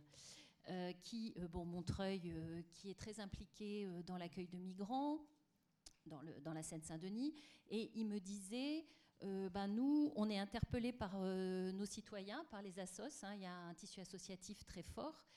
Euh, et on a interpellé l'État, alors c'est dommage, euh, Marie-Françoise n'est plus là, on a interpellé l'État en leur disant euh, qu'est-ce qu'on peut faire, on a interpellé la préfecture, qu'est-ce qu'on peut faire pour jouer un rôle dans l'accueil des réfugiés notamment, étant entendu qu'ils ont aussi une tradition et des savoir-faire en matière de travail avec les migrants. il y a plusieurs initiatives très intéressantes sur, sur, ce territoire. Et ce que me disait cet élu, c'est on n'a pas vraiment eu de réponse ah bon, après ça peut peut-être se discuter, mais voilà, on n'a pas vraiment eu de réponse de la. Excusez-moi de, répondre. parce que là, c'est les réfugiés, c'est le dispositif Merkel. C'était les annonces des 30 700 par François Hollande le 4 septembre. Officiellement, il en arrivait très peu. C'est-à-dire que normalement, ça devait être 1000 par mois. Il y a eu la première vague de 600 qui a été accueillie en Ile-de-France et après renvoyée euh, tout en province, mais on attend encore la, deuxième vague. Et ce qui est dommage dans cette affaire, c'est qu'il y a eu 700 maires volontaires. Et Montreuil, ça le montre bien. Euh, ils étaient tous volontaires pour faire quelque chose, mais il mais, n'y avait pas c'est très maladroit ce que je dis, mais il n'y avait pas les personnes. Mais par contre, à côté de ça, il y a euh, les migrants qui sont là, qui sont, et puis, puis je rebondis sur ce que dit tout à l'heure, on n'est pas non plus obligé d'être en, centre d'hébergement, on peut être en transit, on peut très bien décider.